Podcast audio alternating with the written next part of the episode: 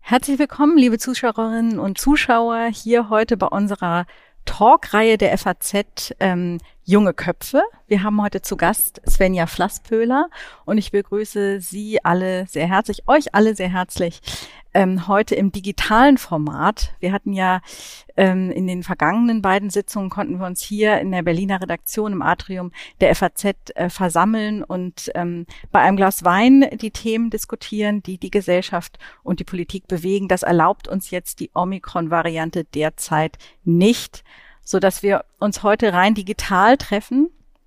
Aber wie wir wissen, so viel Dialektik erlaube ich mir auch neben einer Philosophin in jeder schwierigen Situation steckt auch eine Chance und so ermöglicht uns jetzt diese digitale Übertragung, dass sehr viel mehr Zuschauerinnen und Zuschauer dabei sein können und sich auch mit Fragen einbringen können. Das möchte ich direkt vorab äh, kurz erklären. Und zwar auf der Website der FAZ unter junge Köpfe ähm, gibt es ein Fenster, in dem Sie, in dem ihr Fragen eintragen könnt, Anmerkungen machen könnt. Die werden wir hier in der Runde aufnehmen. Bevor wir unseren Gast und das Thema des Abends äh, näher vorstellen, möchte ich noch kurz sagen, was junge Köpfe eigentlich ist, denn heute sind ja ein paar oder viele hoffentlich dabei, die in der Vergangenheit noch nicht dabei waren.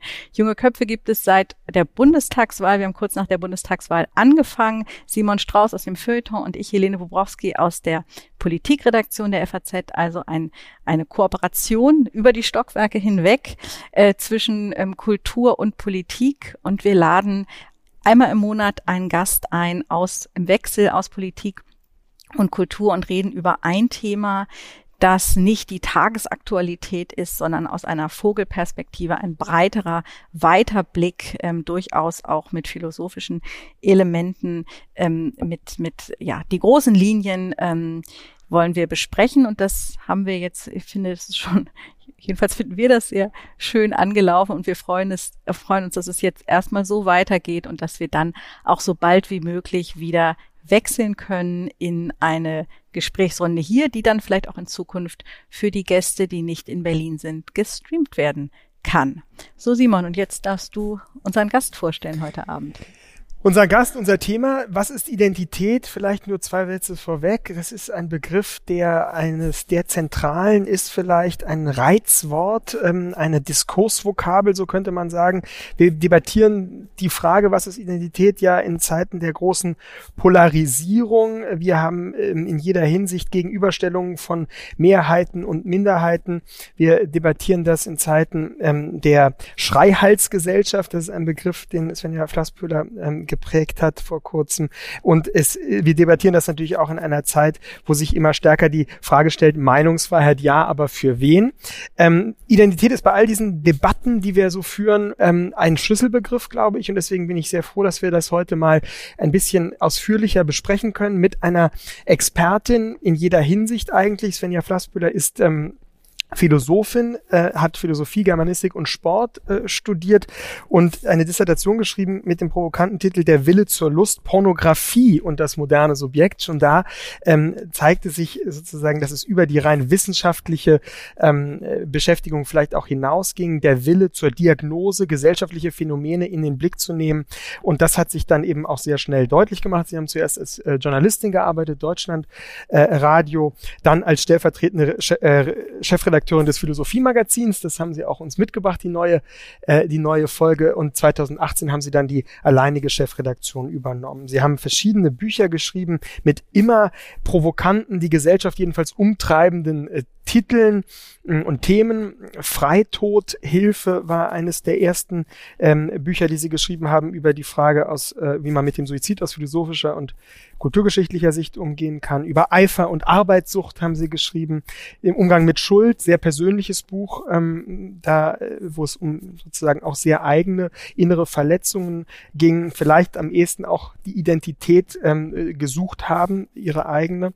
Und 2018 dann eine Debatte, wie wir so gerne in der Zeitung sagen, ausgelöst äh, mit dem Buch Die potente Frau ähm, zur Zeit der MeToo-Bewegung natürlich äh, eine ganz besondere Provokation gewesen, zu sagen, dass Frauen aus ihrer Opferrolle auch mal heraustreten sollten.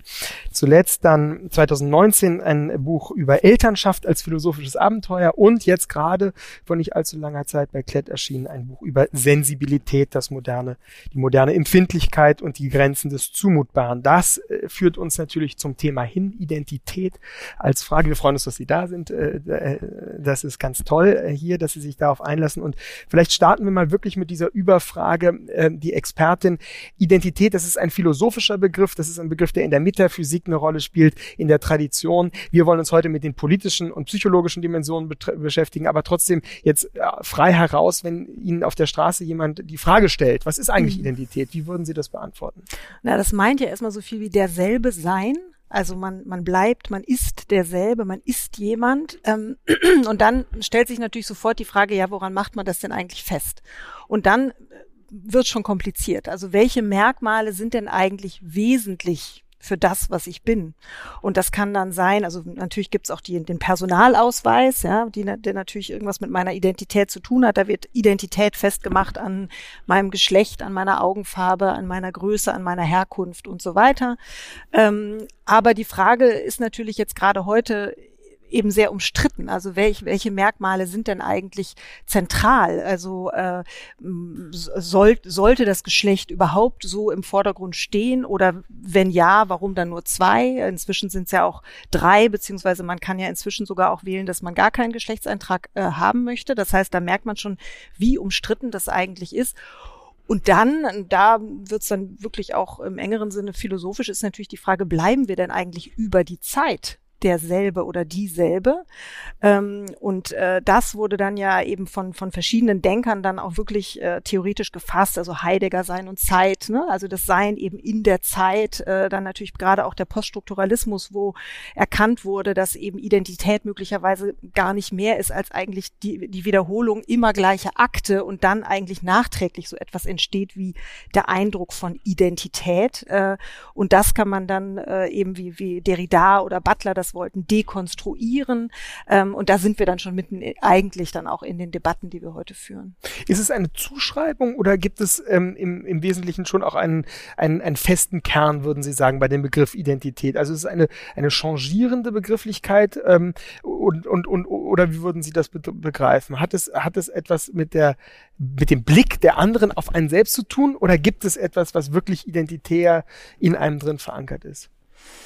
Ja, das ist äh, gleichzeitig eine ganz, äh, oder das ist die weitere sehr schwierige Frage. Also erstmal würde ich sagen, dass Identität ähm, dass es Identität schwerlich gibt ohne Anerkennung mhm. von Identität. Ne? Und deshalb gibt es ja eben auch die Anerkennungskämpfe, die ganz eng verknüpft sind mit dem, was wir heute als Identitätspolitik dann eben auch äh, bezeichnen, weil man kann sich gut vorstellen, dass eine Identität, die gesellschaftlich überhaupt nicht anerkannt wird, ähm, auch irgendwie keine Identität ist. Ja, also das, äh, ähm, also die, das, das sind dann eben, das bezeichnet dann auch so die Grenzen des, des Sagbaren oder des Vorstellbaren, des Intelligiblen. Also was mhm. können wir uns eigentlich vorstellen an Identität? Äh, wie kohärent muss das sein, damit sich für uns irgendwie ein Bild ergibt? Das sehen wir, das merken wir ja alle, wenn uns jemand entgegentritt, wo wir nicht das Geschlecht zuordnen können, wo jemand wirklich, wo eine Person wirklich changiert zwischen den Geschlechtern. Das verunsichert total. Mhm.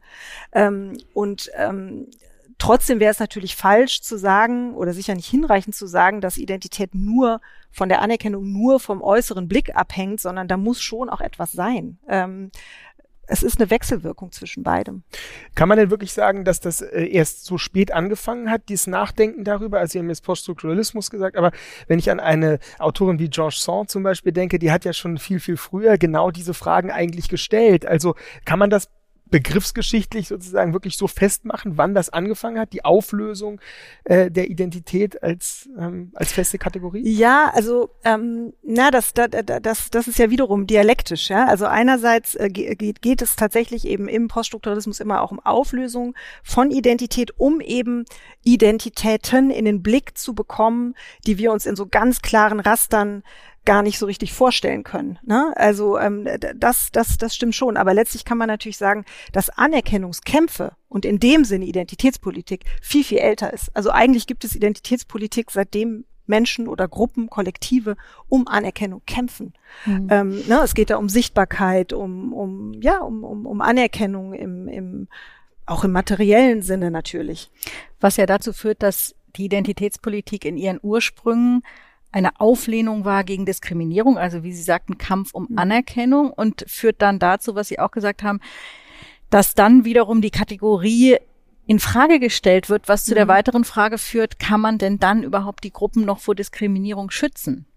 Genau, also das äh, ist ja zum Beispiel im Feminismus ein, ein großer Streit. Ähm, also was passiert eigentlich, wenn wir das Subjekt Frau äh, dekonstruieren, auflösen. Ne? Und das ist ja genau das, was eben die Poststrukturalistin äh, Judith Butler erstmal aus gutem Grund auch ähm, äh, gefordert hat, weil sie gesagt hat, dass eben dieses Subjekt Frau ähm, immer immer den Ruch des Essentiellen hat. Also das, da gibt es irgendein Wesen äh, von Frau, ja. Und wenn wir nicht dieses Wesen verkörpern, auch qua unserer Biologie, dann sind wir eben keine Frauen mehr. Und dann kommt natürlich sofort die Frage, ja, aber was ist denn äh, mit Menschen, die vielleicht ein uneindeutiges Geschlecht haben, sich aber trotzdem als Frau identifizieren oder die vielleicht auch das äh, von, also einen Penis haben und sich als Frau identifizieren. Was, was machen wir denn eigentlich mit diesen Menschen? Sind das dann keine Frauen? Äh, und dann aber natürlich wiederum von, von feministischer Seite der Einwand, ja, aber wenn wir jetzt das Subjekt so komplett auflösen und das zu so einem umkämpften Schauplatz machen, was wird dann eigentlich aus dem Feminismus? Ne? Und das sind dann eben diese Kämpfe auch um, um Safe Spaces. Also was mhm. passiert jetzt zum Beispiel, wenn eine Transfrau, also die eben einen, einen Penis hat, jetzt in einen feministischen weiblichen Safe Space kommt. Ja, also wie, ne? Und da mhm. fängt es dann an, haarig zu werden. Oder runtergebrochen auf die, sage ich jetzt mal, aktuelle Politik, man kann eine Frauenquote macht nur Sinn, wenn es noch Frauen gibt. Ja, also jetzt mal ganz banal erklärt. Genau, wenn man halt genau. sagt, das Geschlecht ja. löst sich auf, es gibt, es darf die Kategorie Geschlecht gar nicht mehr geben, dann kann man, macht eine Frauenquote keinen Sinn, dann macht natürlich auch dieses ganze Artikel 3 Absatz 3, also Diskriminierungsverbote mhm. aus den, den und den Gründen, äh, äh, den bekannten, funktionieren natürlich auch nicht mehr. Also das mhm. ist ähm, die Dialektik. Vielleicht setzen wir mal, ja, machen wir mal so einen politischen Einschub. Ähm, wie ist, wie, wie politisch, also vielleicht fangen wir mal so an, wie politisch ist denn Identität eigentlich heute? Eigentlich ist es ja was ursprünglich Privates. Oder? Oder ist das schon eine falsche These? Naja, es gibt ja, es gibt ja erstmal die individuelle Identität. Also Sie haben eine Identität und ich habe eine Identität und Sie haben eine Identität und dann gibt es aber auch kollektive Identitäten. Also wir beide sind Frauen, sie sind ein Mann. Also ne, da fängt es dann schon an, äh, dann, dann spaltet es sich auf. Es gibt eben kollektive Identitäten und diese kollektiven Identitäten, die haben natürlich dann immer was genuin politisches erstmal auch, ähm, weil man dann eben verweisen kann auf das, was man zum Beispiel bezeichnet mit strukturellem Rassismus oder struktureller Sexismus. Ähm, und das sind eben ähm, äh, Strukturen, die, äh, die erstmal Kollektive betreffen. Ähm, und da wird es dann gesellschaftspolitisch. Ähm, was jetzt meine individuelle Identität angeht, da würde ich sagen, das ist, gehört dann wahrscheinlich eher in den Bereich des Psychologischen. Ja, also ich kann auch aufgrund meiner spezifischen Biografie ähm, bestimmte Schmerzerfahrungen gemacht haben, ja, ganz spezifische Erfahrungen. Ähm, und die wiederum zu politisieren, ähm, würde dann immer heißen, würde ich jetzt mal so sagen, würde immer heißen, dass ich mich dann doch aus meiner individuellen Biografie heraushebe und mich doch wieder in einer kollektiven Gruppe wiederfinde äh, von Menschen, die diese, diese und jene Erfahrungen gemacht haben und teilen. Und das hat dann wieder sofort etwas Strukturelles. Hm. Das heißt, auch da haben wir eigentlich so eine Gleichzeitigkeit von eigenem Erleben, also eigener Identität und gleichzeitig die, die ich mit einer Gruppe teile. Genau. Was, sage ich mal, in den Ursprüngen jedenfalls äh, marginalisierte, diskriminierte Gruppen waren ähm, und das, was sich aber mittlerweile aus ähm, weitet. Ich finde es ganz interessant. Äh, Robert Habeck hat ja ähm, ein Buch geschrieben im vergangenen Jahr und hat auch jedenfalls die Identitätspolitik, die ja auch für die Grüne Partei immer eine große oder jetzt jedenfalls mhm. zuletzt eine große Rolle spielte, gestreift und hat gesagt, er hat es so als ja die Problematik äh, finde ich sehr treffend beschrieben, indem er sagte, wenn wir alle anfangen, unsere eigene Geschichte zu erzählen, das ist natürlich unbestritten wichtig, weil die Leute, ähm, es gibt eine Notwendigkeit, äh, sich mitzuteilen, eine psychologische Notwendigkeit, aber vielleicht auch eine politische, dass wir wissen, wer lebt eigentlich hier und was haben die Leute erlebt. Und nur dann kann man ja auch Politik machen, wenn man irgendwie weiß, was die Leute umtreibt. Und gleichzeitig hat er dann beschrieben, wie das ja diametral gegenübersteht, diesem ähm, Bestreben, auch ähm, einen Zusammenhalt in der Gesellschaft zu schaffen. Und er hat es mhm. mit dem Bild beschrieben, ähm, wenn man, wenn jeder seine eigene Geschichte erzählt, gibt es irgendwann, gibt es eben keine gemeinsame Erzählung, sondern dann gibt es einen Chor von ähm, oder einen Missklang, sage ich mal, von lauter mhm. Gebrabbel, was, wo dann überhaupt nichts mehr verständlich mhm. wird. Ja, also das ist ja im Grunde das, was, was äh, der Soziologe Andreas Reckwitz so wunderbar beschreibt in seinem Buch Gesellschaft der Singularitäten. Ähm, da sagt er ja, dass moderne Gesellschaften ähm, äh, eben über das Paradigma der Singularität funktionieren. Also das heißt, das Besondere, das Einzigartige, meine Geschichte, ähm, das ist das, was mich von anderen unterscheidet. Das macht den Unterschied und dieses eigene ist dann eben auch das, was ähm, was gesellschaftlich äh, das Singuläre, was eben prämiert wird. Das geht bis hinein natürlich in Geschmäcker, ne, die sich, die eben nicht von der Stange sind, sondern exquisit und ausgewählt und einzigartig und so weiter. Also das Einzigartige ist das, was was prämiert wird ähm, und das äh, Paradigma des Allgemeinen, also das, was uns alle irgendwie verbindet oder ne, das, was eher so ein bisschen stereotyper ist, also das Reihenhaus oder eben auch der Routinejob oder was auch immer. Das ist eher das, was so abgewertet wird. Das gehört eigentlich schon so einem einer alten Zeit eigentlich an. Ähm, und dazu sagt er, gehört aber natürlich also das Allgemeine. Das ist im Grunde auch das, äh, wonach letzten Endes eben äh, äh, äh, ja sich politische Interessen natürlich auch oder woran sich politische Interessen auch ausrichten, weil äh, politische Interessen betreffen eben erstmal das Allgemeine, also Kollektive, Gruppen äh, äh, und so weiter. Und ähm, und da wird es dann äh, schwierig, also wenn sich eben eine Gesellschaft immer mehr aufsplittet in einzelne Kollektive und man ganz schwer auch nur noch ein gemeinsames Interesse formulieren kann, also wie das eben äh, war mit mit dem mit dem Klassen mit dem Klassenkampf, ja, das war eben noch eine große Gruppe der Arbeiter, die sich zusammenschließen konnte. Und jetzt fällt es eben immer schwerer, ja, wenn wenn es immer mehr Stimmen gibt, die sich zu Wort melden. Das ist aber eben in sich ja erstmal würde ich sagen, wirklich dialektisch, ne? Dass, mhm. dass man sagen kann, das ist ein Problem, ja, weil wir immer weniger kollektive, wirklich kollektive Interessen in einem größeren Sinne zusammen. Und ist das wirklich so? Oder ist das, ist das nur so empfunden? Also ist das so, dass, ähm, ist das diese individualisierte Gesellschaft, dass wir alle der Meinung sind, wir sind irgendwie so einzigartig? Oder würden Sie sagen, es ist auch mit dem, ja, das ist diese klassische Arbeiterklasse, das stimmt natürlich, gibt es nicht mehr. So. Mhm. Aber ist das wirklich was, was ansonsten auch Sie in der Gesellschaft beobachten, dass sich Gesellschaft verändert und wirklich auch individualistischer wird? Ja, ich glaube, man müsste jetzt vielleicht nochmal genauer gucken, worüber wir reden. Also ich würde sagen, dass sich diese, wenn, wenn wir jetzt erstmal bei den kollektiven Identitäten mhm. bleiben, dass die, glaube ich, immer spezifischer mhm. und in sich singulärer werden. Äh, mhm. Äh, in dem Sinne, dass ja auch die Gruppen, und ich äh, vielleicht noch ganz kurz zur Dialektik, weil das, glaube ich, schon wichtig ist. Also man kann das einerseits problematisieren, ja, dass man sagt, ähm, eben diese kollektiven Gruppen werden immer immer spezifischer, besonderer. Jeder hat auch so seinen Code, ja, den, den auch längst natürlich nicht alle teilen. Also was zum Beispiel LGBTQI Sternchen heißt, das wissen einige, aber nicht alle und so weiter. Also diese ganzen Sprachregelungen und so, die sind sehr, eben sehr besonders und dann damit auch ausschließend. Andererseits, und das ist natürlich das Positive, ist es auch ein gesellschaftlicher Fortschritt, dass sich immer mehr Stimmen zu Wort melden, dass mhm. diese ganzen Gruppen, die übersehen wurden oder nicht gesehen wurden, dass die eine Stimme kriegen und dass die ihre Ansprüche auch formulieren. Aber das stellt die Gesellschaft natürlich enorm unter Spannung, enorm und führt eben insgesamt, und ich glaube, das ist so das Diskursklima, was wir auch alle spüren, erzeugt schon auch eine gewisse Gereiztheit, ne? Mhm. Ähm, weil diese, diese Spannung einfach ähm, ähm, schwer auszutarieren. Mhm. Nochmal ganz kurz. Warum ist es ein Fortschritt, wenn immer mehr Ansprüche stellen, gehört oder gesehen zu werden? Ähm, weil es im besten Falle zu mehr Gerechtigkeit führt. Gerechtigkeit. Ja, würde ich schon, das würde ich definitiv so sagen. Und ich meine, es ist ja, es ist ja, ähm, man muss, finde ich, schon sehr genau hinsehen. Also ähm, schauen wir uns zum Beispiel an ähm, die Gerechtigkeit, äh, was jetzt eben gleichgeschlechtliche Paare angeht. Ne? Das heißt, ähm, nur ein Beispiel. Also wenn ein ähm, äh, ein verheiratetes heterosexuelles Paar ein Kind bekommt, dann wird der Vater, wenn er verheiratet ist mit der Mutter, automatisch als Vater anerkannt. Wenn aber eine, ein lesbisches Paar ein Kind äh, bekommt, äh, durch Samenspende oder was auch immer. Dann muss die muss die ähm, Frau, also die Mutter, die das Kind nicht ausgetragen hat, muss ähm, das Kind erstmal adoptieren. Also es, sie wird nicht automatisch als zweite Mutter als Mutter anerkannt.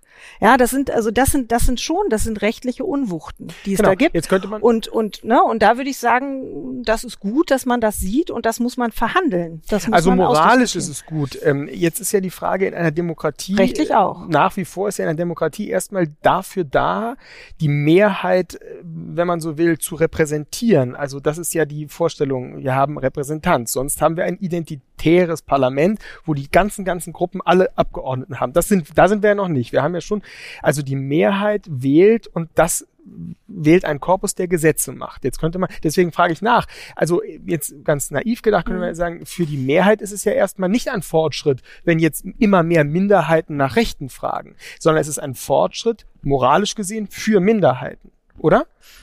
Also Das würde ich- andersrum gedreht ist die Frage, wie, wie ist der Zusammenhang zwischen Demokratie und Identitätspolitik? Und ist nicht die Identitätspolitik, wenn man sie zum Ende führt, eigentlich gefährlich für dieses Prinzip der demokratischen Repräsentation? Mm, Also ich, ich denke, es gibt Probleme mit der Identitätspolitik und da auf die sollten wir unbedingt auch zu sprechen kommen. Aber ich würde schon sagen, dass wenn die Vielstimmigkeit dazu führt, dass eben auch kleinere Gruppen, ich sage es jetzt mal so ein bisschen pauschal, zu ihrem Recht kommen. Und was dieses genannte Beispiel finde ich, da würde ich sagen, das, da müssen, die müssen zu ihrem Recht kommen. Also da muss man zumindest drüber diskutieren, wie man damit umgeht. Ähm, äh, dann würde ich sagen, dann ist es ein gesamtgesellschaftlicher Fortschritt. Äh, Und es ist auch, ich würde sogar so weit gehen und sagen, es ist auch ein gesamtgesellschaftlicher zivilisatorischer Fortschritt, wenn diese, diese Vielstimmigkeit dazu führt, dass möglicherweise dann eben auch, also ich meine, das ist ja auch in der, in der Sozialpolitik so, ja, wenn es wirklich um materielle Güter geht, ähm, dann ist es doch so, dass eigentlich soziale Gerechtigkeit immer dann notwendigerweise auch heißt, dass eben eine privilegierte Gruppe möglicherweise was abgeben muss an andere, weil sie unrechtmäßig viel besessen haben vorher. Das ist doch erstmal, würde man doch sagen, fortschrittlich. Und ich würde auch sagen, dass das ein, wenn ich das so sagen darf, dein Demokratiebegriff da ein bisschen archaisch ist. Also der ist natürlich, die Idee ist ja nicht, die Mehrheit bestimmt über die Minderheit, sondern ganz jedenfalls nach dem modernen Demokratie und auch Rechtsstaatsverständnis ist natürlich ganz elementarer Bestandteil der Schutz der Minderheitenrechte. Und nur zur Vervollständigung ähm, ist es ja tatsächlich so, dass dieses konkrete Beispiel mit den lesbischen Elternpaaren soll, will die Ampel ja jetzt ändern. Das soll, also nur, äh, ähm, aber ich wollte noch mal auf den einen Punkt zurückkommen, weil der mich nämlich ähm, manchmal oder der mich, der mich umtreibt. Inwiefern ist, ähm, inwiefern ist es tatsächlich so, dass, dass, dass ist das, also inwiefern ist das vielleicht auch ein, ein, ein, ein Problem, dass jetzt eine besondere Schicht Berlin Mitte, die Privilegierten, die die Studierten umtreibt. Also Sie haben das Beispiel genannt, LGBTQI Sternchen versteht nur eine bestimmte Gruppe. Ja, das stimmt. Und wenn man sich, es gibt sicherlich in Teilen Deutschlands, wo die Leute entweder gar nicht wissen, was das ist, oder zumindest diese Reihenfolge nicht fehlerfrei aussprechen können, ähm, die- dieser Buchstaben. Ähm, und man hat manchmal den Eindruck, das ist eine, oder so wird es auch dargestellt, es sei eine Diskussion, diese ganze Identitätspolitik, die nur eine ganz bestimmte Gruppe betrifft, und zwar eher die Gruppe der eigentlich Privilegierten. Teilen Sie das? Weil man ja eigentlich sagen könnte, wenn es denn im Grundsatz um Diskriminierung geht, müsste das ja eigentlich ähm, eher eine Gruppe von, von einer Gruppe vorangetrieben werden, die eben nicht privilegiert sind. Ja, oder sind wir da jetzt wirklich in so einer Elfenbeindebatte, wo wir dann an den wahren Problemen eigentlich vorbei diskutieren?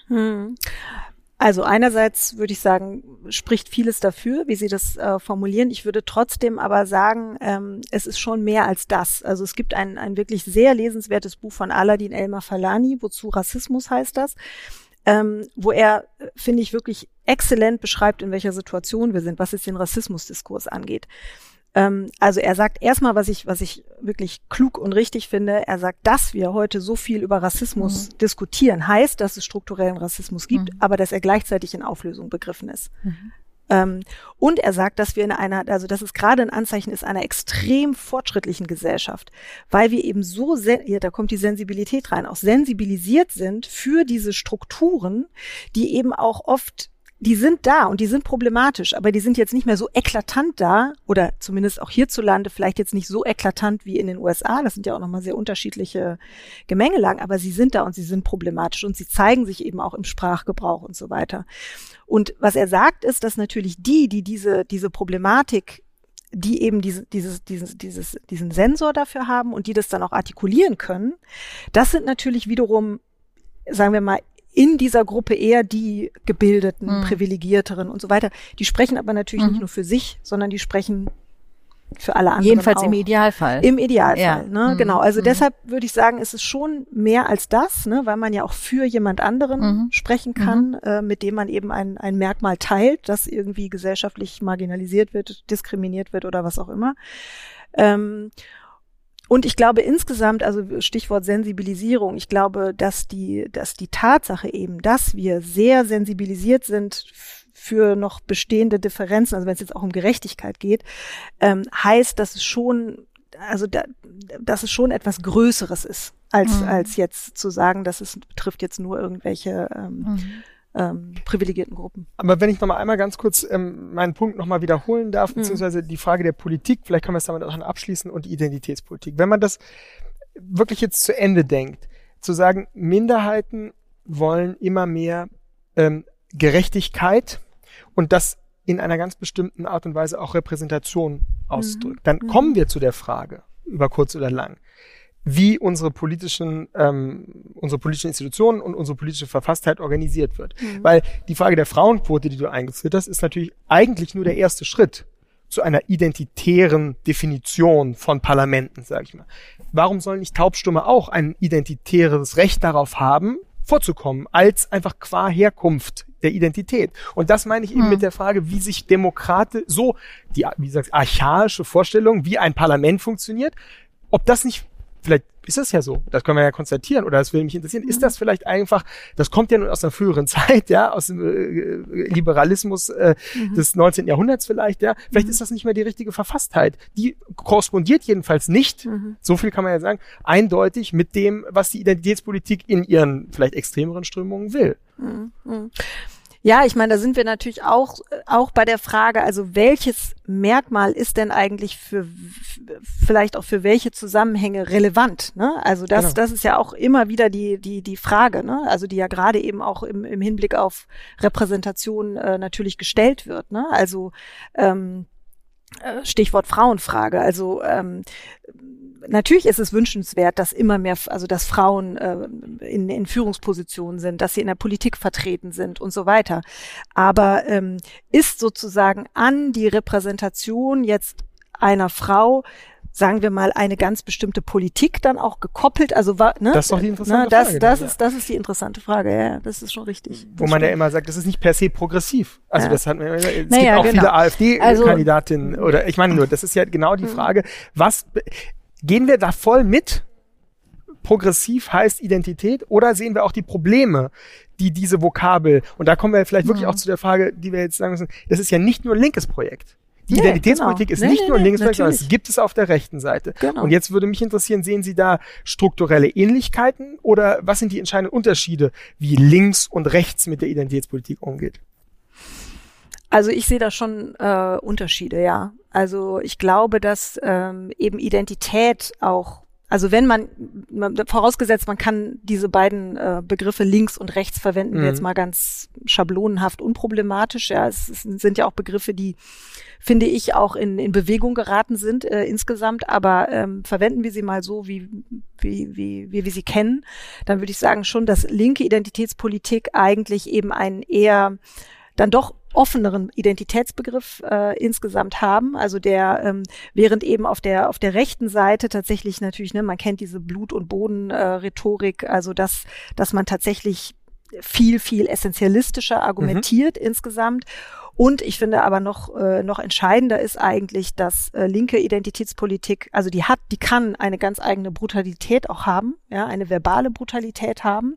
Also das ist auch, finde ich, die interessante Dialektik, dass die Sensibilität, die man ja auch gerne vor allem auf linker Seite äh, äh, verortet, dass diese Sensibilität auch eine, eine andere Seite hat, ja? also eine, eine sehr aggressive mhm. Seite.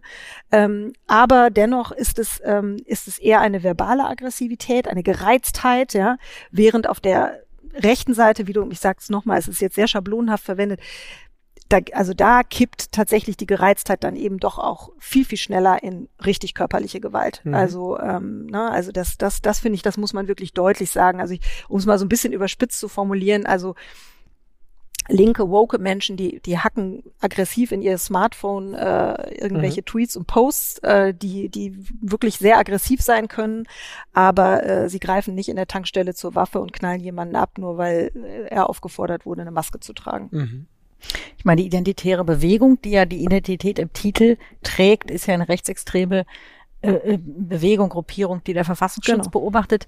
Ähm, und interessant ist schon, dass dieses selbe, dieser selbe Begriff auf der anderen Seite oder im, im, jedenfalls im linksliberalen Milieu ja auch eine ganz andere Konnotation hat, ja, also nämlich genau. positiv, jedenfalls weit positiv besetzt ist. Aber vielleicht kommen wir nochmal auf dieses, was Sie als ähm, ja auch Gefahr beschreiben, also diesen Aspekt der, des Ausschließenden, ja, weil ja Identitätspolitik eben in Teilen auch bedeutet, wer nicht dieser Identität zugehört, darf gar nicht darüber sprechen. Also man könnte zum Beispiel, Richtig. jemand könnte jetzt auf die Idee kommen zu sagen, Und was das unterhalten gibt es wiederum auch auf linker Seite sehr extrem. Das, das meine ich jetzt ja, auf linker Seite. Ja, ja, also was, was, hm. was unterhalten sich eigentlich diese drei weißen Westdeutschen sind sie auch, ne? Mhm. Ja, Westfalen oder so. Medien Diese privilegierten Hochschul ab mit Abschluss und so weiter, Promotion, eigentlich ähm, hier drei. über mhm. ähm, über irgendwie die Rechte schwarzer Menschen. Ja, was erlauben die sich eigentlich? Und ähm, ja, wie, wie stehen mhm. Sie eigentlich dazu? Ist das, gibt es, zu, gibt es einen Punkt daran, der richtig ist, weil wir natürlich blinde Flecken haben und das gar nicht beobachten können? Also wäre es mhm. wichtig, wäre es zwingend, jemanden dabei zu haben, der, ähm, der anders ist, wo, wo, ähm, wo endet eigentlich der, der zulässige Diskurs? Hm. Also ich finde, zulässig ist erstmal natürlich das, was wir hier tun. Natürlich ist es zulässig. Ja, wir leben ja zum, zum Glück in einer Demokratie und können uns hier unterhalten. Ähm, aber ich finde schon tatsächlich, dass einfach eine, also ich nenne es mal betroffenen Perspektive natürlich etwas erhellen kann, was wir drei hier nicht erhellen können, mhm. äh, weil wir die Dinge nicht von innen kennen. Also wir kennen bestimmte Phänomene einfach nur von außen. Und ähm, deshalb finde ich schon immer interessant, sich mit Menschen zu unterhalten, die ganz konkret von bestimmten Dingen betroffen sind. Ähm, ich was, was, was mir nur wichtig ist, ist eben auch davor zu warnen, zu sagen, äh, Nicht-Betroffene sollten sich am besten gar nicht irgendwie äh, ne, einmischen, sondern es sollte ein, ein Diskurs unter Betroffenen bleiben, weil man sich auf diese Art und Weise erstens als Betroffener selbst marginalisiert. Also man mhm. hat eben gerade nicht teil, sondern man separiert sich wiederum. Ähm, plus, ich denke, dass Nicht-Betroffene, äh, und ich sage jetzt nochmal wohlgemerkt, Nicht-Betroffene, was nicht gleichbedeutend ist mit Täter. In diesem Sinne wurde ich nämlich ähm, missverstanden und das ist wirklich ein Unterschied, ob ich nicht betroffen bin von etwas oder ob ich ein mhm. Täter bin. Mhm. Nicht alle Nicht-Betroffenen sind Täter, das ist ja wohl offensichtlich. Wir sind von vielen Dingen nicht betroffen, wir sind aber keine Täter. Ne? Das muss man einmal ganz mhm. deutlich sagen. Ähm, dass eben Nicht-Betroffene, egal jetzt in welchen Kontexten, natürlich immer auch etwas sehen, Perspektiven haben, die ich als Betroffener gerade nicht haben kann, weil ich betroffen bin. Mhm. Und ich finde, ein sehr schönes Beispiel dafür ist wirklich, äh, ohne jetzt die Situation gleichzusetzen, einfach nur um die Struktur zu zeigen, eine Therapie. Also wenn ich betroffen bin, dann habe ich eine Innensicht für die Probleme und die habe auch nur ich und die ist wertvoll, dass ich die artikuliere. Aber der Nicht-Betroffene, in diesem Falle der Therapeut, sieht etwas, was ich gerade aufgrund meiner Betroffenheit nicht sehen kann. Mhm. Und indem er sich empathisch in mich hineinversetzt, aber gleichzeitig auch aus seiner Perspektive spricht, sich also gerade nicht hineinversetzt, sondern wechselt zwischen Empathie und normativer Spannung, genau dadurch komme ich in die Entwicklung. Hm. Wobei sich da jetzt schon wieder die Frage stellt, was heißt, wer ist eigentlich betroffen? Also ich finde es zum Beispiel, ist hm. jetzt mal ein anderes Beispiel, was, was, äh, was, was das ganz gut illustriert. Ähm, und auch eine Zuschreibung, also Ostdeutsch, Westdeutsch, ja, was auch mhm. 30 Jahre, wir hatten jetzt gerade ein interessantes Interview von Simon Strauß mit dem Ministerpräsidenten Kretschmer, also auch 30 Jahre nach der Wiedervereinigung reden wir immer noch von Ostdeutschen und Westdeutschen und es gibt in Berlin hier ähm, nicht nur ja relativ wenig Frauen unter den Hauptstadtjournalisten, sondern auch relativ wenig Ostdeutsche. Und dann erzählen ostdeutsche Kollegen, dass sie dann halt in Talkrunden eingeladen werden mhm. als Ostdeutsche. Mhm. Ja, da sitzen dann sozusagen drei, vier Westdeutsche, die irgendwie sozusagen das große Geschäft verhandeln, ja, was macht das Kanzleramt, wie ist das, was machen die mhm. Grünen und so weiter. Und dann sozusagen beugt sich ähm, der Moderator zu unserem ostdeutschen Kollegen mhm. und sagt, wie, wie fühlt sich denn, ich übertreibe und überspitze mhm. jetzt etwas, ja, aber äh, wie fühlt sich das denn jetzt an mhm. für Sie? Was hören Sie denn von Ihren sozusagen ostdeutschen Landsleuten und so weiter? Das heißt, äh, dieser, ein, dieser Gast, ähm, mhm der natürlich auch Journalist ist, der mhm. auch zu allen diesen Dingen, mhm. der ist auf einmal in seiner Rolle als Ostdeutscher und man meint, man tut ihm einen Gefallen, weil man diese Stimme zu Wort kommen lassen will. Mhm. In Wahrheit degrad oder mhm. ja, ja, schiebt man ihm eine ich mein, Rolle das, zu, die er vielleicht gar nicht mhm. haben will. Ja, genau. Ich meine, das ist ja auch die Dialektik mit der Frauenquote. Das ist ja genau das Gleiche, ne? dass man auf der einen Seite natürlich dieses Merkmal Frau versucht zu stärken, äh, indem man eben eine Quote äh, äh, aussetzt und gleichzeitig aber eben ist immer die Gefahr, dass eine Frau die Quotenfrau ist, also qua Merkmal sozusagen äh, dann äh, in, in, in, in Betriebe oder in, in bestimmte Positionen kommt. Aber das ist genau, das ist genau die Schwierigkeit, ne? dass man auf mhm. der einen Seite ist es wahrscheinlich sogar ein guter Wille mhm. zu sagen, ne, man, man lädt jetzt mal den Ossi ein, damit der auch was sagen kann und seine Perspektive schildern kann und gleichzeitig ist aber genau liegt genau darin eine Form der Diskriminierung. Und ähm, wie haben, wie ist das aufzulösen? Ist das überhaupt aufzulösen? Ist das dann eine Frage der Sensibilität in den Köpfen der Einladenden, der Veranstalter? Also ich finde, es hängt wirklich immer dann auch davon ab, ähm, wie bestimmte Themen äh, gesetzt sind. Ja, also ob es möglicherweise wirklich auch wichtig ist, ähm, ähm, bestimmte Perspektiven drin zu haben und dann muss man nolens volens eben rekurrieren auf ein bestimmtes Merkmal. Ähm, aber ich denke, man, man muss es irgendwie auch hinbekommen, dass diese Betroffenen, ja, also ich meine, in bestimmter Hinsicht können wir ja vielleicht auch als Betroffene irgendwo reden, dass man vielleicht als Betroffener spricht, aber gleichzeitig natürlich immer auch einfach als Mensch, der irgendwie genau, also vielleicht kann man äh, sich ja auch selber zu intelligenten Stück, Beiträgen äh, fähig ist. Vielleicht kann man sich ja auch selber aus der Rolle des Betroffenen ähm, äh, befreien, indem man, also mir geht das manchmal so, dass ich in irgendwelchen hm Situationen, dann sind da nur äh, Männer und dann heißt es, ja, komm hier, gehen Sie mal in die Mitte, wir wollen irgendwie das Gruppenbild so, so ein bisschen netter werden. Das kann man ja auch machen. Aber das dass man sich, das, Problem, ne? das wäre zum Beispiel jetzt nicht, nicht das Problem, aber dass man selber das dann ja anders vielleicht empfindet, ja, oder mhm. also das ist jetzt vielleicht ein schlechtes Beispiel, aber man muss ja vielleicht auch als jetzt jemand, wir wollen jetzt auch nochmal die Frauen der Runde zu Wort kommen lassen, mhm. nicht unbedingt dann das Frauenthema ansprechen. Also mhm. vielleicht ist das ja auch mhm. dann, dass man selber die Identität, die einem jemand zuschreibt, vielleicht gar nicht unbedingt annehmen muss. Mhm. Ja, und das Paradox ist doch eigentlich, dass die Gefahr besteht durch Identitätspolitik, dass die Identitäten bestätigt werden. Mhm. Also, dass man sagt, dadurch, dass wir immer benennen, dass es ein schwarzer äh, Mann oder eine schwarze Frau ist, wird der Rassismus, der am Ende ja eigentlich auch darauf aufbaut, dass es diese Unterschiede mhm. gibt, mhm. ja, und dass man die äh, problematisiert oder sogar eben durch Gewalt, wird dadurch ja noch mehr bestätigt. Also könnte man nicht eigentlich auch sagen, dass Reden über, dass zu viele Reden über die Identitäten, die Merkmale, führt auch dazu, dass die Spaltung der Gesellschaft erst zunimmt, die es gar nicht gibt. Ja, ich glaube, das ist wirklich, also dieses Wort ist jetzt schon häufiger gefallen, aber so ist es nun mal. Es ist wirklich dialektisch. Ja, äh, äh, also ich meine, solange es eben problematische Strukturen gibt, ähm, und solange bestimmte Gruppen nicht in der Weise Anerkennung erfahren, wie sie es verdient hätten oder wie sie es sich wünschen, äh, müssen sie darauf müssen sie auf ihre Gruppe rekurrieren. Mhm. Also ne und äh, automatisch nolens volens ähm, wird aus dieser aus diesem Rekurs, also auf dieses Be Beziehen auf eine bestimmte Gruppe so etwas wie Identität. Ja. Ne? Also man hebt ein bestimmtes Merkmal hervor, also schwarz sein, Frau sein, äh, was auch immer, ähm, und, und schreibt dadurch dieses Merkmal identitär quasi fest. Ähm, und deshalb finde ich, gibt es sehr kluge Stimmen ja auch im Diskurs. Also Mitu Sanyal gehört zum Beispiel dazu, aber auch Jörg Scheller, ähm, die sagen, wir müssen das eher als, also Identität eher als so eine Art strategische Kategorie begreifen, also eine temporäre äh, äh, Kategorie begreifen. Im Sinne von, ja, wir müssen das jetzt tun. Wir wissen aber, dass das problematisch ist und irgendwann wird die Zeit kommen, da können wir das auch wieder sein lassen.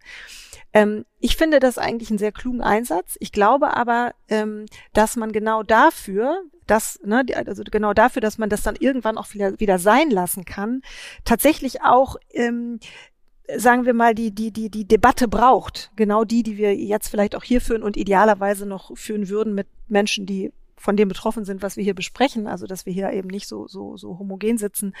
Ähm, dass man eben schon äh, sagt, ähm, immer wieder auch, ähm, ja, ich, ich verstehe, dass, dass du aus deiner Perspektive das jetzt betonen musst und dieses Identitätsmerkmal hervorheben musst. Aber wäre es nicht eigentlich besser, es würde gar keine Rolle spielen. Ne? Also, dass man sozusagen das immer wieder auch deutlich macht, dass eigentlich in einer gerechten Gesellschaft es keine Rolle spielen sollte. Aber gerade weil Sie Mitu Sanyal erwähnen, das ist ja ein interessantes, interessantes Beispiel. Die haben vor zwei Wochen Sie mit ein paar Schriftstellerinnen, ähm, glaube ich, zusammen gefordert, dass es eine Parlamentspoetin oder einen Poeten geben sollte. Also das mhm. Parlament sollte ein, eine eigene ähm, Dichterin, ein Dichter haben. So. Und erstmal denkt man ja, tolle Idee, machen wir sofort, das kann doch nur gut tun der Politik. Und sofort brach aber wieder eine Diskussion los, weil sie eben dann auch nachschoben, ja, und die müssten dann, es müsste ein Jahr müsste es ein jüdischer sein, dann müsste es eine jüdische Stimme sein, dann müsste es eine Einwanderungsstimme sein, dann müsste es eine äh, Stimme sein mit ostdeutschem Hintergrund. Also ich meine, die ganzen mhm. Aufzählungen von mhm. erstmal jetzt ganz auffälligen Minderheiten so. Und da würde ich eben jetzt äh, provokant immer sagen, mhm, Ostdeutsche wo, sind jetzt gar nicht so eine große Minderheit. naja, sie sind im, im, im, wir sind im Vergleich in der öffentlichen Repräsentanz und nach wie vor immer natürlich nur noch eine Minderheit und gerade auch in den Führungspositionen und Ja, das aber ja genau das Problem. Problem. Genau. genau, aber dann würde man sagen, und jetzt, also ich ja. jetzt mal ein bisschen, aber dann gibt es irgendwann auch die Gruppe der Schüchternen. Das ist ja auch eine vielleicht, die mhm. man akzeptieren musste als eine, die man sagt, die kommen nicht so viel vor in der Öffentlichkeit. Die werden nicht so häufig repräsentiert. Schüchterne Menschen. Und dann muss man auch sagen, es muss auch irgendwann ein Schüchterner sein, der die Parlamentspoetik Dozentur hat. Also. Und da würde ich eben sagen, ab einem bestimmten Moment ist es schon auch wie, ich weiß nicht, wieso, dass man dem Universalismus gar nichts mehr zutraut. Also, dass es so etwas gibt wie eine Gemeinsamkeit des Menschlichen, die eben auch Empathie hat. Ich ja, denke, ich, dass ich glaube, ich glaube, also ich, ich bin auch eine, eine große Anhängerin des Universalismus. Ich glaube nur, dass ähm, solange es äh, so ist, dass wir mit Universalismus eben doch ganz eine ganz bestimmte Identität begreifen, nämlich eine weiße heterosexuelle Identität, ist es eben schwierig mit dem mit dem äh, Universalismus. Mhm. Und ich glaube, ich glaube wirklich, was man an der Stelle, glaube ich, bräuchte, wäre so etwas wie wie Gelassenheit. Also dass man wirklich sagt, so jetzt ist es vielleicht in diesem Augenblick tatsächlich richtig? Warum nicht? Ja, ich glaube nur, dass also wenn man das, wenn man das zugesteht, ja, und da wäre ich eigentlich schon bereit dafür, dass man, dass man erstmal wirklich die eben sichtbar macht, ja, dass eben ostdeutsche Menschen in repräsentativen äh, Positionen in diesem Land wirklich sträflich unterrepräsentiert sind. Das finde ich richtig, dass man das äh, artikuliert ähm, und notwendig, weil genau das führt ja auch zu dieser Spaltung, die wir, die wir gegenwärtig. Aber was heißt Ostdeutsch? Äh, es, sind, es, sind, es sind konservativ denkende Menschen, es sind liberal denkende Menschen. Nein, das sind, Menschen, das sind Menschen mit einer ostdeutschen Biografie ja, oft. Ja. das ist einfach so. Ich meine, ich weiß nicht, wie es bei der FAZ ist. Gibt es da in der Führungsetage, gibt es da irgendwie Menschen, die in einer ostdeutschen Biografie haben? wir jetzt ein paar ganz gute, ja, das okay. kann man schon sagen. Aber ich würde, ich würde schon immer noch ich, darauf plädieren zu sagen, mhm. Ostdeutsch ist nicht, reicht nicht aus als Kriterium. Kriterium, oder? Also wir wollen doch eine bestimmte ähm, Geisteshaltung zum Beispiel auch haben. Und mit dem Begriff Ostdeutsch, das hat der Kretschmann auch gesagt, das, das ist, un, ist völlig überflüssig, diesen Begriff noch zu benutzen. Es gibt Sachsen, es gibt, äh, ne, es gibt alles Mögliche. Naja, und die Klischees, die wir haben von Ostdeutschen, kommen auch daher, dass wir immer diesen Begriff noch benutzen. Gut, aber du, aber das sozusagen, das widerspricht sich natürlich mit der, mit der Feststellung, wir schauen uns an die, die Führungsgremien der Universitäten, die Professorenschaften, mhm. die, die, die, den Bundestag, die Ministerien, die Staatssekretäre. Übrigens habe ich mal angeguckt, wie viele sind da aus Ostdeutschland? Ganz, ganz wenige. Ah, das ist genau das, was, was wir am Anfang, also, die Medien, mhm. was wir am Anfang besprochen haben, wenn du die Kategorie sagst, die ist nicht mehr zulässig, mhm. dann kannst du auch nicht vor Diskriminierung schützen oder sagen wir eine Art von Empowerment, also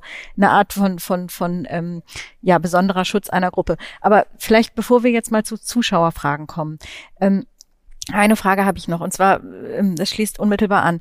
Man kann jetzt natürlich sagen, wir brauchen einen ostdeutschen Dichter oder sowas und dann würde man wahrscheinlich ähm, äh, äh, würden sich relativ schnell die Leute zu Wort melden, die ostdeutsche Stimmen sind, die wir sowieso schon hören. Es gibt ja ostdeutsche Stimmen.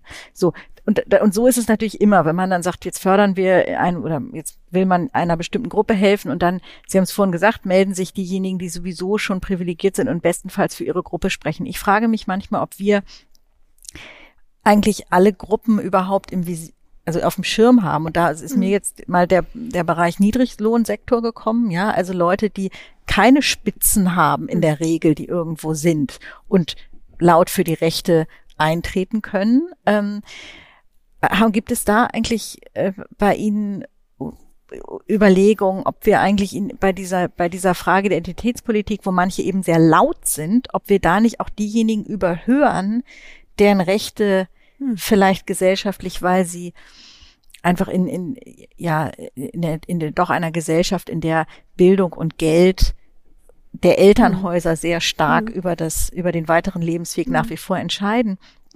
Haben wir da überhaupt diese Gruppen im Blick, und deren Stimmen, ja, die das dann sozusagen im, im, im, im intellektuellen Diskurs sehr schnell als sozusagen ja nicht satisfaktionsfähig möglicherweise mhm. abgetan werden, weil das, was die sagen, vielleicht mhm. eben nicht dem Bildungsstand entspricht. Die können halt nicht auf der, äh, ähm, die, die verstehen das, äh, also das Philosophiemagazin und auch die, die FAZ ähm, nicht. Ja. ja, sie brauchen also so wie viele andere Gruppen auch eben Fürsprecher. Ne? Mhm. Das ist ja auch so, dass eben, das hatten wir ja eben auch, dass dann eben dann doch äh, best bestimmte Menschen, die aus dieser Gruppe vielleicht stammen oder auch nicht stammen, aber sich für sie einsetzen, äh, äh, dann das Wort führen. Und ich meine, eine Person, die natürlich genau diesen Punkt macht, ist Sarah Wagenknecht, mhm. also in ihrem Buch Die Selbstgerechten, wo sie eben sehr hart ins Gericht geht mit der Identitätspolitik und sagt, wir verlieren eigentlich die soziale Frage, die mhm. Gerechtigkeitsfrage ähm, vollkommen aus dem Blick. Ähm, und ich finde das schon auch einen richtigen Punkt und einen wichtigen Punkt. Also, dass diese, diese ganze Klassenfrage, ähm, mhm. natürlich ist die immer noch virulent, ja. Also es gibt nicht mehr die Arbeiterklasse, die es noch zu, zu Marx Zeiten gab, aber die Klassenfrage ist natürlich äh, nach wie vor eine, eine drängende Frage. Und da gibt's ja jetzt auch, finde ich, auch sehr gute Stimmen, wie zum Beispiel Christian Baron mit seinem Roman mhm. äh, ein, äh, ein Mann seiner Klasse, mhm. ähm, der wirklich einen, einen großartigen Roman genau über diese Herkunft geschrieben hat. Ähm, also das finde ich, ähm, aber klar, das finde ich natürlich absolut äh, richtig. Aber vielleicht auch noch mal zu dieser zu dieser Teilhabe am Diskurs. Also ich ich bin absolut dafür, dass wir dass wir Gruppen, die marginalisiert werden. Ich würde jetzt noch nicht mal von Minderheiten sprechen, weil Frauen sind keine Minderheiten und Menschen mit einer ostdeutschen Biografie sind auch keine Minderheit, sondern ich würde erstmal sagen, äh, marginalisierte Gruppen, wie auch immer, wobei ich das bei Frauen auch nochmal differenzierter sehen würde. Aber dass man erstmal diese Gruppen zu Wort kommen lässt und ihr, die ihre Perspektiven hört, das kann eine Gesellschaft, glaube ich, nur bereichern. Was ich wiederum problematisch finde, ist, dass ähm, wir ja gegenwärtig, wenn wir uns die Debattenlage angucken, eben das Problem haben, dass wenn dann Menschen, die nicht zu dieser Gruppe gehören, so wie wir jetzt vielleicht äh, hier, ähm, bestimmten Forderungen widersprechen oder sagen, ähm, ist diese oder jene Forderung nicht möglicherweise problematisch? Äh, wie ist das denn? Und man mhm. versucht dann wirklich zur Sache zu reden und zu diskutieren, dass einem dann vorgeworfen wird, dass man erstens sowieso dazu nichts sagen kann und zweitens keine Ahnung hat und so weiter äh, oder gar ähm, weiß ich nicht, äh, äh kein Recht ne, hat, äh, kein Recht hat genau. oder wie auch immer, äh, oder oder damit plötzlich dann wiederum diskriminiert, weil man irgendwie die Sache anzweifelt. Das finde ich problematisch, ja, ja und das eben tatsächlich ja auch ähm, immer wieder das Problem äh, aufkommt, dass dann diese ad hominem, äh, äh, äh, diese, diese Ebenenverschiebung kommt, dass man eben nicht mehr über die Sache redet, sondern mhm. dass dann plötzlich eben auch Personen, äh, die eine andere Auffassung vertreten, ähm, persönlich so angegriffen werden. Also Kathleen Stock ist jetzt ja die britische Professorin, ein, ein bekanntes Beispiel aus der jüngeren Zeit, äh, so angegriffen werden, dass sie ihren Beruf nicht mehr ausüben können. Mhm. Schildern Sie das, das nochmal ganz kurz, das glaube ich nicht alle kennen. Genau, also das ist äh, Kathleen Stock, eine britische äh, Philosophin, Philosophin, ähm, Professorin, die eben äh, an ihrer Universität für ähm, äh, eine bestimmte Haltung in der in der Geschlechterfrage ähm, äh, so massiv angegriffen wurde ähm, von eben von der Trans-Community war es glaube ich ähm, vornehmlich auch, aber auch von von Studierenden, ähm, dass sie sich eben gezwungen sah, diesen äh, diesen Beruf aufzugeben und äh, die Universität zu verlassen und das äh, das halte ich für ein großes Problem. Also die auch, Streitfähigkeit am Ende, die Debatten und genau, Diskursfähigkeit. Richtig. Und nicht jedes Argument ist Diskriminierung, sondern. Argumente sind erstmal Argumente. Und, so, äh, genau. Und auch Sie sind jetzt zuletzt angefeindet worden in der Öffentlichkeit. Darüber wollen wir auch gleich sprechen, auch noch über das Thema Sensibilität. Aber jetzt machen wir mal einen Einschub und machen wie versprochen unsere Zuhörerinnen und Zuhörer, Zuschauerinnen und Zuschauer die ähm, aktiv dabei sind und schon einige Fragen gestellt haben. Ja, ja, schon relativ viele. Ich stelle mal vielleicht äh, zwei hintereinander, dann können Sie antworten. Einmal ähm, eine interessante Frage von Önder Abdullahoglu. ähm, der schreibt, wird Identität nicht viel stärker als Ethnie zu 99 Prozent durch Sprache, Bildung, Religion, Werte und Kultur bestimmt und wird sie langsam nicht irrelevant? Fragezeichen. Und dann habe ich hier noch ganz eine Frage von Fritz Strack. Jede Gruppenbildung beruht auf Kategorisierung. Da es aber unendlich viele Kategorisierungen gibt, gibt es unendlich viele Gruppen. Welche Forderungen ergeben sich daraus? Ähm, also erstmal, ob Identität äh, irrelevant, irrelevant, wird. Äh, wird ähm, äh, ich glaube, wir, wir haben wirklich eine ganz komplexe Gemengelage gegenwärtig. Ja? Also wir haben vorhin schon gesagt, es gibt eben einerseits natürlich die Stimmen, die sagen, wir müssen ganz raus aus diesem Identitätsdenken. Wir müssen Identität radikal offen denken. Ähm, gleichzeitig das Phänomen, dass wir ähm, aber sehr wohl bestimmte Identitätsmerkmale immer wieder betonen müssen, weil diese Merkmale eben verbunden sind mit struktureller Diskriminierung. Ähm, und jetzt finde ich eine interessante weitere Entwicklung, dass wenn man sich ähm, äh, Bewerbungen anguckt von jungen Leuten, also die sich zum Beispiel für einen Praktikumsplatz mhm. bewerben, die geben oft gar nicht an, wo sie geboren wurden. Mhm. Ähm, und das ist interessant, äh, weil man wirklich ähm, man sieht es einfach nicht, kommt diese Person zum Beispiel aus Ostdeutschland oder Westdeutschland. Äh, und man merkt, dass man aber sofort diese Frage hat, hm, wo kommt der denn überhaupt eigentlich her? Ja, ähm, Und das finde ich wirklich spannend. Also dass das eigentlich gerade, äh, glaube ich, vielleicht ist das ein Trend, dass gesagt wird, wir versuchen das einfach gar nicht mehr relevant sein zu lassen. Und da stellt sich dann aber wiederum die Frage, okay, also wenn wir damit jetzt mal anfangen und sagen, wir wollen diese Merkmale, die uns irgendwie festlegen, nach und nach ausstreichen, ja, woher wir kommen, vielleicht eben auch Geschlecht, ja, warum, warum muss ich das angeben, was für ein Geschlecht ich habe, ja, dann gebe ich das auch nicht mehr an, dann gebe ich, ne, vielleicht gebe ich auch meine Augenfarben, vielleicht gebe ich irgendwann gar nichts mehr an. Was bleibt genau, dann noch, interessanterweise, ja? also in also, Frankreich gibt es ja diese, diese Bestrebung, dass man den Namen nicht mehr in der ersten Bewegung, äh, Bewerbung angibt, wegen, damit nicht diskriminiert ja. wird. Wegen des, ja. Aber ich erinnere mich noch, als ich sehr jung war, also noch in der Schule und irgendwie meine erste Bewerbung für irgendeinen Praktikumsplatz schrieb, irgendwie so eine alte Vorlage hatte und da stand noch drin Beruf Mutter, Beruf ja. Vater. Ja, ja, genau. Das würde heute tatsächlich wirklich kein Mensch mehr tun. Man würde denken, völlig aus der, und da stand natürlich Beruf Mutter dann immer so Vorschlag Hausfrau. ja, also, und dann kam es im Grunde auf den Beruf des Vaters an. Mhm. Das würde heute kein, also ich habe keine Bewerbung jemals in den letzten 20 oder ledig, Jahren gesehen. Ledig, so. eine Bewerbung ja. würde man auch nicht mehr. Oder verheiratet, schreibt man genau. das noch? Ich glaube nicht. Also wenn jemand das nee. jetzt schreibt in der Bewerbung, dann denkt man sofort, oh, die Person kommt eher aus der Provinz wahrscheinlich. Ne? Also man macht sofort wieder so Kategorisierungen. Ähm, aber also eben, jedenfalls ist das natürlich im Wandel. Also ja, diese genau. diese Geschichten und vielleicht, wenn wir in 20 Jahren reden, man, würde mhm. man sagen, da hat man noch geschrieben, aus welcher Stadt man kommt, mhm. so wie man damals, also möglicherweise ist nur eine These, ich weiß es nicht, mhm. aber interessant jedenfalls, insofern hat ja unser Zuschauer ähm, eine richtige Beobachtung, dass manche Kategorien tatsächlich überflüssig geworden sind. Mhm. mhm. Ja, also genau, möglicherweise, weil sie eben oder entweder weil sie keine Rolle mehr spielen, aber wahrscheinlicher ist, weil sie keine Rolle spielen sollten. Ja. Sie spielen faktisch eine Rolle. Sie sollten aber keine spielen und deshalb versucht man sie nicht zu benennen. Also das ja. kann man sagen, ist auch eine Strategie, ne? wenn es denn geht. Aber man kann natürlich auch bestimmte Merkmale nicht immer irgendwie geheim halten. Also äh, genau. Wobei man eben auch dann viel verliert, wenn man sich gar nicht traut, nach Merkmalen zu fragen oder so. Ja. Ich an ein Interview, was ich mit dem Joe Cialo, einem äh, dunkelhäutigen CDU-Abgeordneten hier in Berlin äh, geführt habe, der gesagt, ich finde es immer toll, wenn mich Leute fragen, wo komme ich her, wo mhm. kommen sie her, und dann kann ich erzählen, mhm. wie meine Biografie war und dann kommt man ins Gespräch und man hat einen gemeinsamen Common Ground. So, ne? Mhm. Aber vielleicht die zweite Frage, jede Gruppenbildung beruht auf Kategorisierung, da es aber unendlich viele Kategorien gibt, gibt es unendlich viele Gruppen. Welche Forderungen ergeben sich?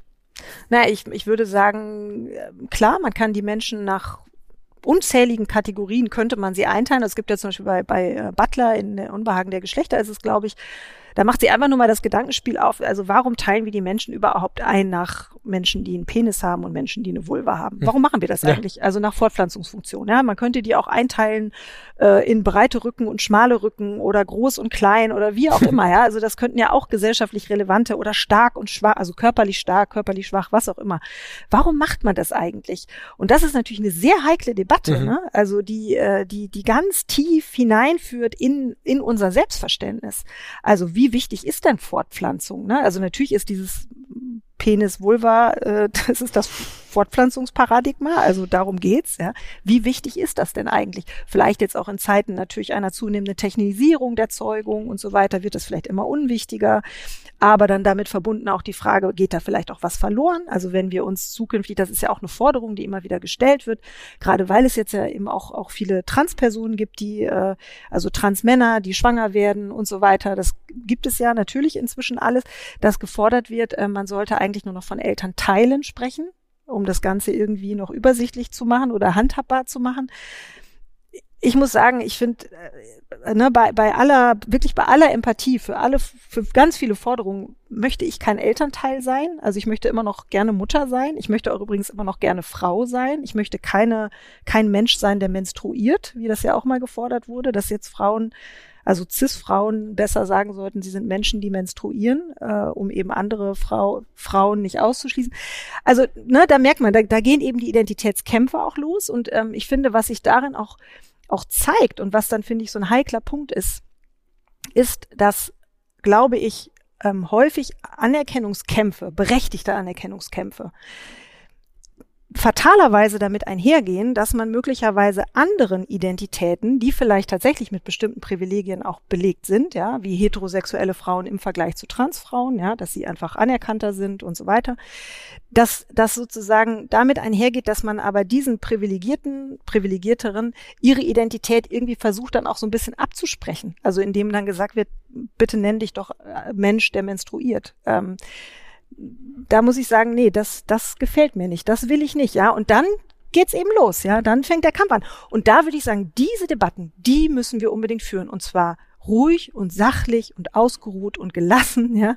Ähm, und das, das passiert leider oft. Ist es aber nicht das bedauere ich. Ist das nicht wirklich eine, eine, eine, eine, eine schöne Idealvorstellung, die aber nicht stattfinden wird? Weil die, diese Debatte wird nie gelassen geführt werden, sondern sie wird immer in Kämpfen aus, ausarten. Und jetzt noch meine Frage, ähm, ist das nicht am Ende dann gefährlicher oder vielleicht ähm, äh, schwieriger für den Zusammenhalt, um es mal zu sagen, auch für eine politische ähm, Partei oder Programmatik überhaupt sich damit so prominent zu beschäftigen.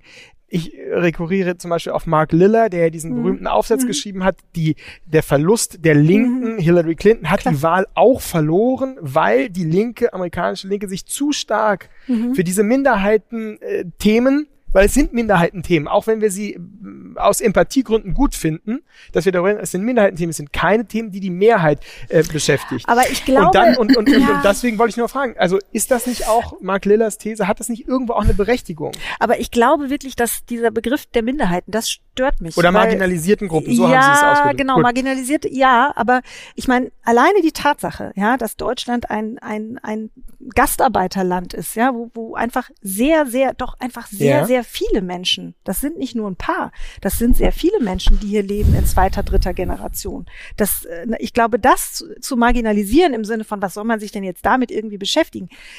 Ich glaube, dass das nicht funktioniert. Also mhm. ich glaube, man muss sich diesen Debatten wirklich stellen. Das muss man tun.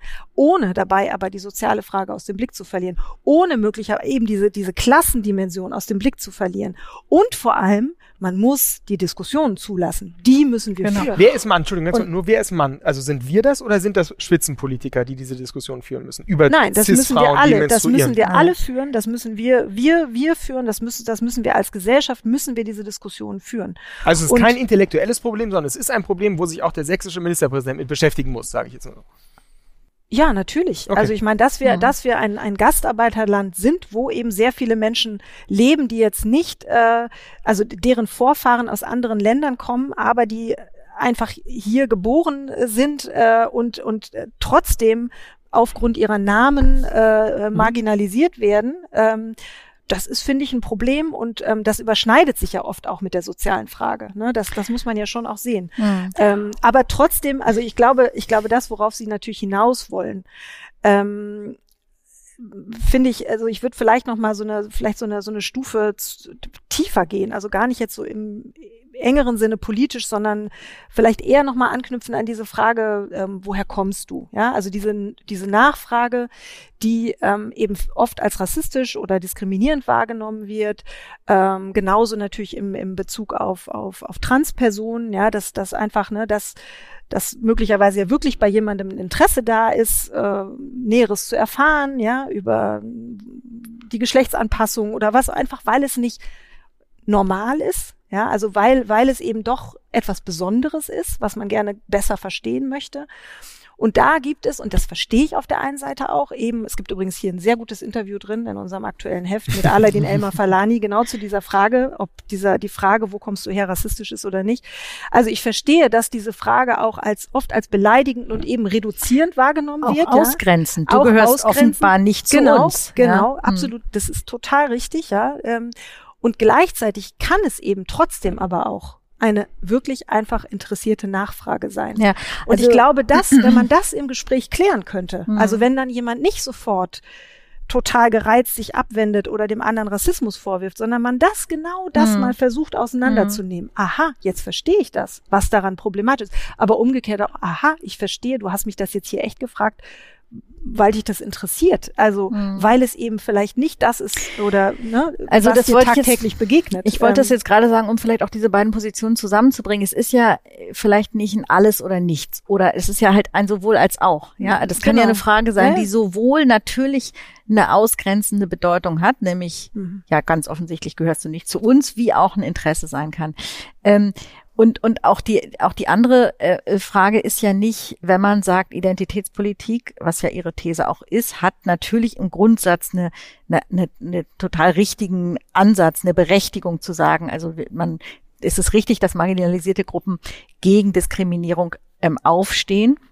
Und wenn man das teilt, heißt es natürlich noch nicht, dass man sich selber als Frau, die menstruiert, beschreiben muss. Also das ist ja dann, ich finde diese Radikalität, die teilweise in den Forderungen entsteht, man kann ja auch, und das ist dann die gesellschaftliche Aushandlungsprozess, wo sich auch nie alle einig sein werden, aber wo man sagen kann, bis zu welchem Grad geht man da mit? Ja, also man muss nicht immer bis ins allerletzte super individualistische, ich bin aber noch anders und deswegen möchte ich auf gar keinen Fall, dass irgendjemand sich anmaßt, für mich zu sprechen, weil ich total das kann ja jeder für sich so empfinden, aber das muss nicht etwas sein, das im gesellschaftlichen äh, ähm, Diskurs jetzt immer äh, total berücksichtigt und, und, und gehört wird, sondern es gibt halt wie bei allem sozusagen gerade dessen, was, was, äh, was, was richtig ist und wo es anfängt, falsch zu werden. Kommen wir vielleicht ähm, jetzt mal zu, äh, zu dem Buch, ähm, das Sie geschrieben haben über Sensibilität. Und ich möchte das einleiten mit einer vielleicht Kategorie von Identität, die jetzt gerade heute in diesen Tagen, in diesen Wochen, Monaten sehr ähm, ja häufig äh, ge- genannt wird, nämlich äh, die Zuschreibung äh, sozusagen Querdenker und und Leute, die die die richtig denken, die Corona so ernst nehmen, wie man es ernst nehmen muss, in Geimpfte und Ungeimpfte. Also es werden ja jetzt seit äh, seit Beginn der Pandemie im Grunde auch wieder neue Kategorien von Identität aufgemacht, die wir vorher gar nicht kannten. Mhm. Ähm, und ähm, Oder die vorher nicht relevant waren. Die vorher ne? nicht relevant Also bestimmte waren. Merkmale, Genau, ob ich geimpft bin oder nicht, war einfach war nicht nicht relevant. relevant, Jetzt genau. ist es relevant. So, jetzt ist relevant und, und äh, eben, man sieht natürlich bestimmte Kontinuitäten. Also das beobachtet der Verfassungsschutz ja auch, dass man bestimmte Gruppen, die vorher bei Pegida aktiv waren, jetzt bei Querdenkern aktiv sind. So, das gibt es natürlich Kontinuitäten und trotzdem gibt es die Gruppe, über die wir jetzt sprechen, Querdenker, gibt es natürlich erst seit es ähm, äh, Corona gibt.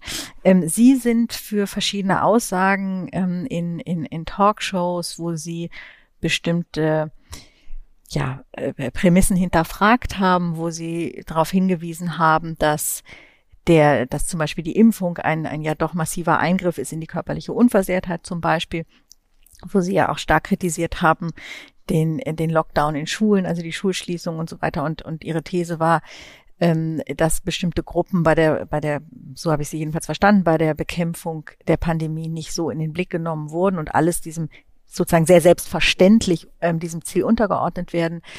Ähm, und ähm, da gab es dann teilweise ähm, ja Diskussionen, die auch dann äh, ziemlich scharf wurden, würde ich jetzt mal ähm, von außen betrachtet sagen.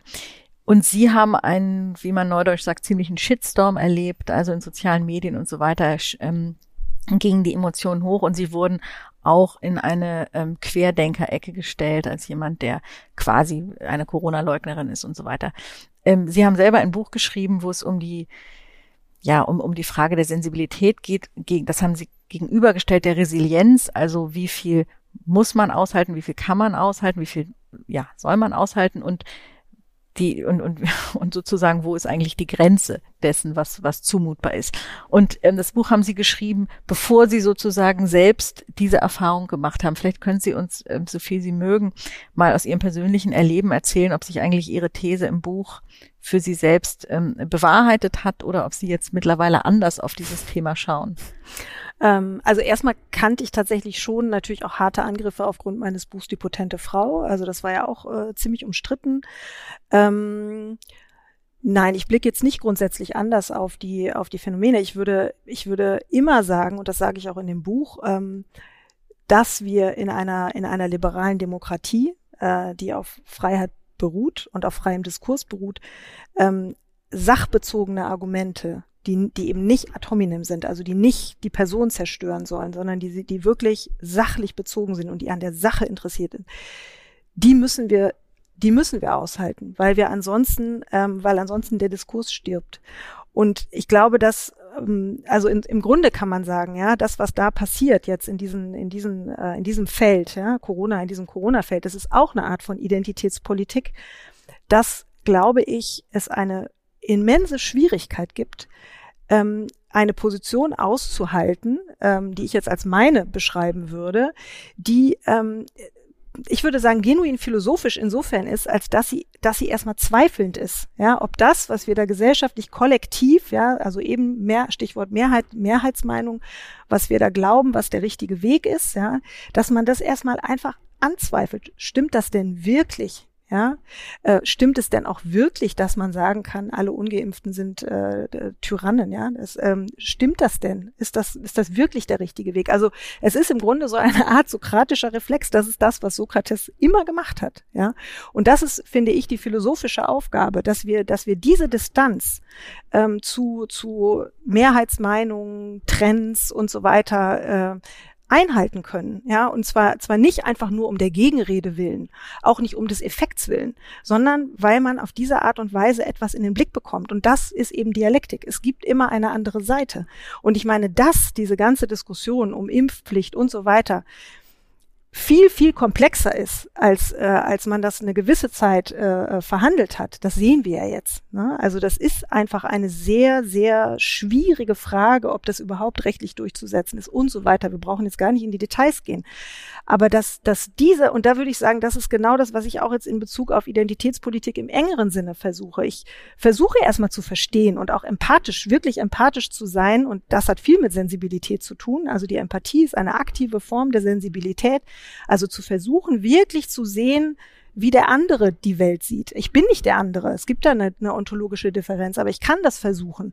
Und ich glaube, in dem Moment, wo man sagt, ähm, nein, du kannst gar nicht verstehen, wie ich als schwarzer Mensch in die Welt gestellt bin, ja, das können nur wir. Das ist ja die ganze Debatte auch um kulturelle Aneignung und so weiter, ja, wer, wer kann was übersetzen und diese ganzen Fragen. In dem Augenblick, wo wir sagen, du kannst es nicht sehen, deine Welt ist eine ganz andere als meine, haben wir, glaube ich, ein Problem. Weil wenn wir diese Anstrengung aufgeben, dass wir uns versuchen hineinzuversetzen und die Welt mit anderen Augen zu sehen, ähm, glaube ich, dass diese wirklich auch empathische Zugewandtheit im Diskurs im Sinne einer Hermeneutik des Wohlwollens, ja, dass man wirklich auch erstmal versucht, zu verstehen. Das ist erstmal eine Zugewandtheit. Und, ähm, und das kippt aus meiner Sicht, und das habe ich eben auch erlebt, um in eine Hermeneutik des Radikalverdachts. Ja, man, äh, ne, dass das dann eben bei mir, äh, also Dinge in das äh, hineininterpretiert wurden, was ich angeblich gesagt habe, und dann bin ich eben die Querdenkerin oder die Verschwörungstheoretikerin. Ich werde also sofort eingeordnet in bestimmte Kategorien und damit natürlich auch ein bisschen stillgestellt. Mhm. Und das darf nicht passieren. Mhm. Das ist ganz interessant, was Sie jetzt gerade machen, weil das, wenn ich es richtig verstehe, ist es ja eine Parallelisierung ähm, ich nehme jetzt Ihren Begriff mal auf der margin marginalisierten Gruppen. Ähm, hm. Eine schwarze ähm, marginalisierte Gruppe in Deutschland. Und jetzt äh, reden wir über Impfskeptiker, nennen wir sie vielleicht mal so. So würden sie sich ja wahrscheinlich bezeichnen, jetzt gar nicht persönlich, aber jedenfalls überhaupt, ob eine Impfpflicht sinnvoll ist. Der Skeptizismus ist ja auch genau Ist Doch eine anerkannte philosophische Denkschule. Ähm, Aber also dieser Begriff sagen- des, ja, ja, aber dieser Begriff ist ja auch interessant, ja, dass dieser Begriff des Skeptikers, Ja. der ist auch inzwischen desavouiert. Ne? Also Genau. zu, skeptisch zu sein, das ist erstmal eine eine eine Tugend. Ja, wobei sagen. sie wahrscheinlich als jemand 2015 skeptisch gegenüber der Flüchtlingspolitik von Angela Merkel waren, nicht so potent für den Skeptizismus äh, plädiert hätten, oder? Also es gibt ja Unterschiede. Ja, aber ich meine, da hatten wir ja das ähnliche Problem. Mhm. Ja, das war doch ganz ähnlich, dass Aha. die, die eben skeptisch waren Ja. gegenüber dieser Politik, äh, auch sofort im Grunde genommen in ein extremes Lager geschoben wurden, in das sie zum Teil eben gar nicht hineingehörten. Mhm. Also Ja, sehen also Sie eine, eine doch- Ähnlichkeit in der Ich Debattenlage. würde da ja? durchaus eine Ähnlichkeit sehen, Mhm. natürlich, ja, Und- sicherlich. Mhm. Also und aber nur damit ich Sie richtig verstehe, Sie sagen also eine jemand, der skeptisch gegenüber Impfung ist, ist heute in Deutschland eine marginalisierte Gruppe. Jetzt gerade. Ja, das würde ich so sagen. Und Diskursiv marginalisiert insofern, als dass es eben sehr, sehr schwer ist, diese Position äh, zu vertreten. Interessant, weil hätten Sie nicht eigentlich so viel, dass wir viel zu viel über diese Gruppe reden, öffentlich. Wir diskutieren dauernd über die Frage Impfgegner, wo sind die ganzen Querdenker. Dabei ist es ja again, again äh, nur wieder eine sehr, sehr kleine, sehr, sehr kleine Zahl von Menschen eigentlich, die das, naja, also so viele haben sich ja jetzt dann doch impfen lassen, ja eine absolute Mehrheit, die sich impfen haben lassen und es gibt eine kleine Gruppe. Also deswegen ist ja, ja, interessant ich, die aber, Wahrnehmung. ja, aber ich glaube, also vielleicht noch mal kurz, kurz Ja. dazu, ja, ich würde es jetzt auch gar nicht so verengen auf Impfskeptiker oder so, sondern ich würde sagen, es gibt schon, und das habe ich an meinen Rückmeldungen gemerkt auf meine Teilnahme an der Sendung Hart aber fair, Mhm. ähm, dass mir wirklich tausende Menschen geschrieben haben. Das waren Menschen, die zum großen Teil sogar selber geimpft sind, wie ich ja übrigens ja. auch, ne? Ähm, äh, die aber trotzdem ein Problem damit haben, wenn Ungeimpfte als Tyrannen bezeichnet werden und jetzt plötzlich alle Schuld bei diesen Ungeimpften ge, äh, gesucht wird. Ähm, also das heißt, ja, das heißt ja, ich kann ja auch ein Problem mit etwas haben, wenn ich zu dieser Gruppe der Ungeimpften gar nicht selber gehöre. Das ist ja? jetzt aber nicht identitätspolitisch, ne? Das Nein, ist das, genau das, das, Gegenteil ist, das davon. Ist, das ist eben eine, eine, wenn man so will, durchaus ja, empathische Genau. Haltung erstmal in dem Sinne, genau. in dem. Sinne, dass ich Mhm. einfach nur mal kurz versuche, aus meiner Position herauszutreten, aus dieser Mehrheitsmeinung herauszutreten und zu gucken, wa- was ist denn da eigentlich, was Mhm. ist denn da eigentlich los? Kann man die wirklich alle in einen Sack stecken und dann haut man nochmal ordentlich drauf? Oder ist das Mhm. ganze Feld dann eben doch auch viel komplexer, viel heterogener, als es eben auf den ersten Genau. Blick Wir, scheint? wir haben jetzt ja, Sie haben, wir haben die 2015er Situation angesprochen und die heutige und das beides vereint ja, dass es Situationen sind, die der Krise, die jedenfalls immer so beschrieben werden. Ist das ein Phänomen der Krise, dass sozusagen da ich sag mal, ein sehr breiter Mainstream, der sagt, das ist im Prinzip richtig. Also damals war es ähm, Humanität. Natürlich müssen wir diesen Menschen erstmal helfen. Und wer das sozusagen in Zweifel zog, stand sofort in der rechten Ecke. Und heute ist, heißt es, der Kampf gegen die Pandemie, sozusagen die Lebensrettung von uns allen. Und wer sagt, naja, ist das nicht vielleicht übertrieben, der steht sofort in der Querdenkerecke. Ist das, ist das eine Art von, von, von Reaktion in der Krise der, der Mehrheitsgesellschaft, die sozusagen sagt, jetzt müssen wir aber bitte, jetzt können wir uns solche Diskussionen einfach nicht leisten. Solche Diskussionen sind gefährlich weil sie sozusagen für Unruhe sorgen, weil sie Fragen aufwerfen. Also wie man ja im, im, Krieg braucht man Soldatentreue, ja, und nicht Soldaten, die hinterfragen, aber ist das jetzt wirklich sozusagen der richtige Einsatzbefehl? Sollen wir darüber nochmal diskutieren, ja? Also und Macron hat ja die Krise Klar. als als Krieg beschrieben. Also nur mal diese Parallele, ja, dass mhm. man sagt, also ist das jetzt was, wo wir uns jetzt alle mal unsere, ich sag jetzt mal so Arschbacken zusammenkneifen, sondern einfach durch und nicht groß diskutieren? Oder ist das was, wo sie wo sie insgesamt sagen, es gibt so eine Mainstreamisierung, wo man sagt, bestimmte Dinge, die als gut moralisch richtig und so im Sinne der Menschheit, ich sage jetzt mal so pauschal angesehen werden, da, da gibt es, haben wir insgesamt gesellschaftlich ein größeres Problem mit Skeptikern, die irgendwie Sicherheiten in dieser sich auflösenden, immer komplizierter werdenden Gesellschaft hinterfragen, dass man sagt, bitte jetzt nicht auch das noch und die dann sozusagen in die Ecke stellen. Also erstmal ist es natürlich total richtig, ne? Wenn, wenn ein Schiff in einen Sturm kommt, ja, und der Kapitän sagt, jetzt machen wir das, das, das, das, das, dann fange ich auch nicht an, das erstmal zu hinterfragen, mhm. sondern dann vertraue ich dem Kapitän und mache das, was der mir sagt. Das ist, das ist ja total klar. Also in Notsituationen logisch. Ähm, aber ähm, es ist doch, also ich meine, ne, das kann man ja im Grunde, wird ja bei der Klimakrise genau dasselbe, wird ja auch gesagt. Wir müssen jetzt handeln, mhm. wir haben keine Zeit mehr, es muss jetzt passieren. Ja, ähm, Im Grunde haben wir die Schiffssituation auch da. Ne, diese Corona-Situation auch, die dauert jetzt seit zwei Jahren, weil wir wissen gar nicht, wie lange die noch dauern wird. Also meine Sorge ist, dass wir eben, dass dieser Krisenmodus dazu führt, dass wir, dass wir zu einer alternativlosen Politik kommen und die damit eben im engeren Sinne auch keine Politik mehr ist, weil sie eben alternativlos ist. Das mhm. hat nichts mehr mit Politik mhm. zu tun. Und Politik hat eben, ist genuin dadurch definiert, dass sie immer eine Alternativen hat, sage ich mal extra in März. Das würde ich auch. Äh, ne, so Alternativen hat. Äh, so, da, das macht es doch aus. Ne? Wir, wir können uns immer mm, anders entscheiden. Mm, Natürlich mm, können wir das. Und ähm, jetzt sagen Sie noch mal, wie und es gibt ja auch äh, im Grunde äh, jetzt auch vielleicht wirklich noch mal auf Corona international große Unterschiede im Umgang mit diesen mhm. Krisen. Das das ist doch ein Fakt. Ne? Und Sie haben es jetzt erlebt, wie es jemandem geht, der wie man es auch immer jetzt nennen will, sich zum Fürsprecher, kann man vielleicht sagen, der oder mal überhaupt das ins Bewusstsein rückt, dass es auch andere ähm, ähm, Meinungen gibt. Ähm, Sie haben es Empathie genannt und Sie haben erlebt, was äh, was dann passiert. Ähm, was hat das jetzt mit Ihnen gemacht? Sie haben gesagt, Sie haben sich eine Weile wirklich zurückgezogen. Ist mhm. das was, was man dann nicht mehr aushalten kann?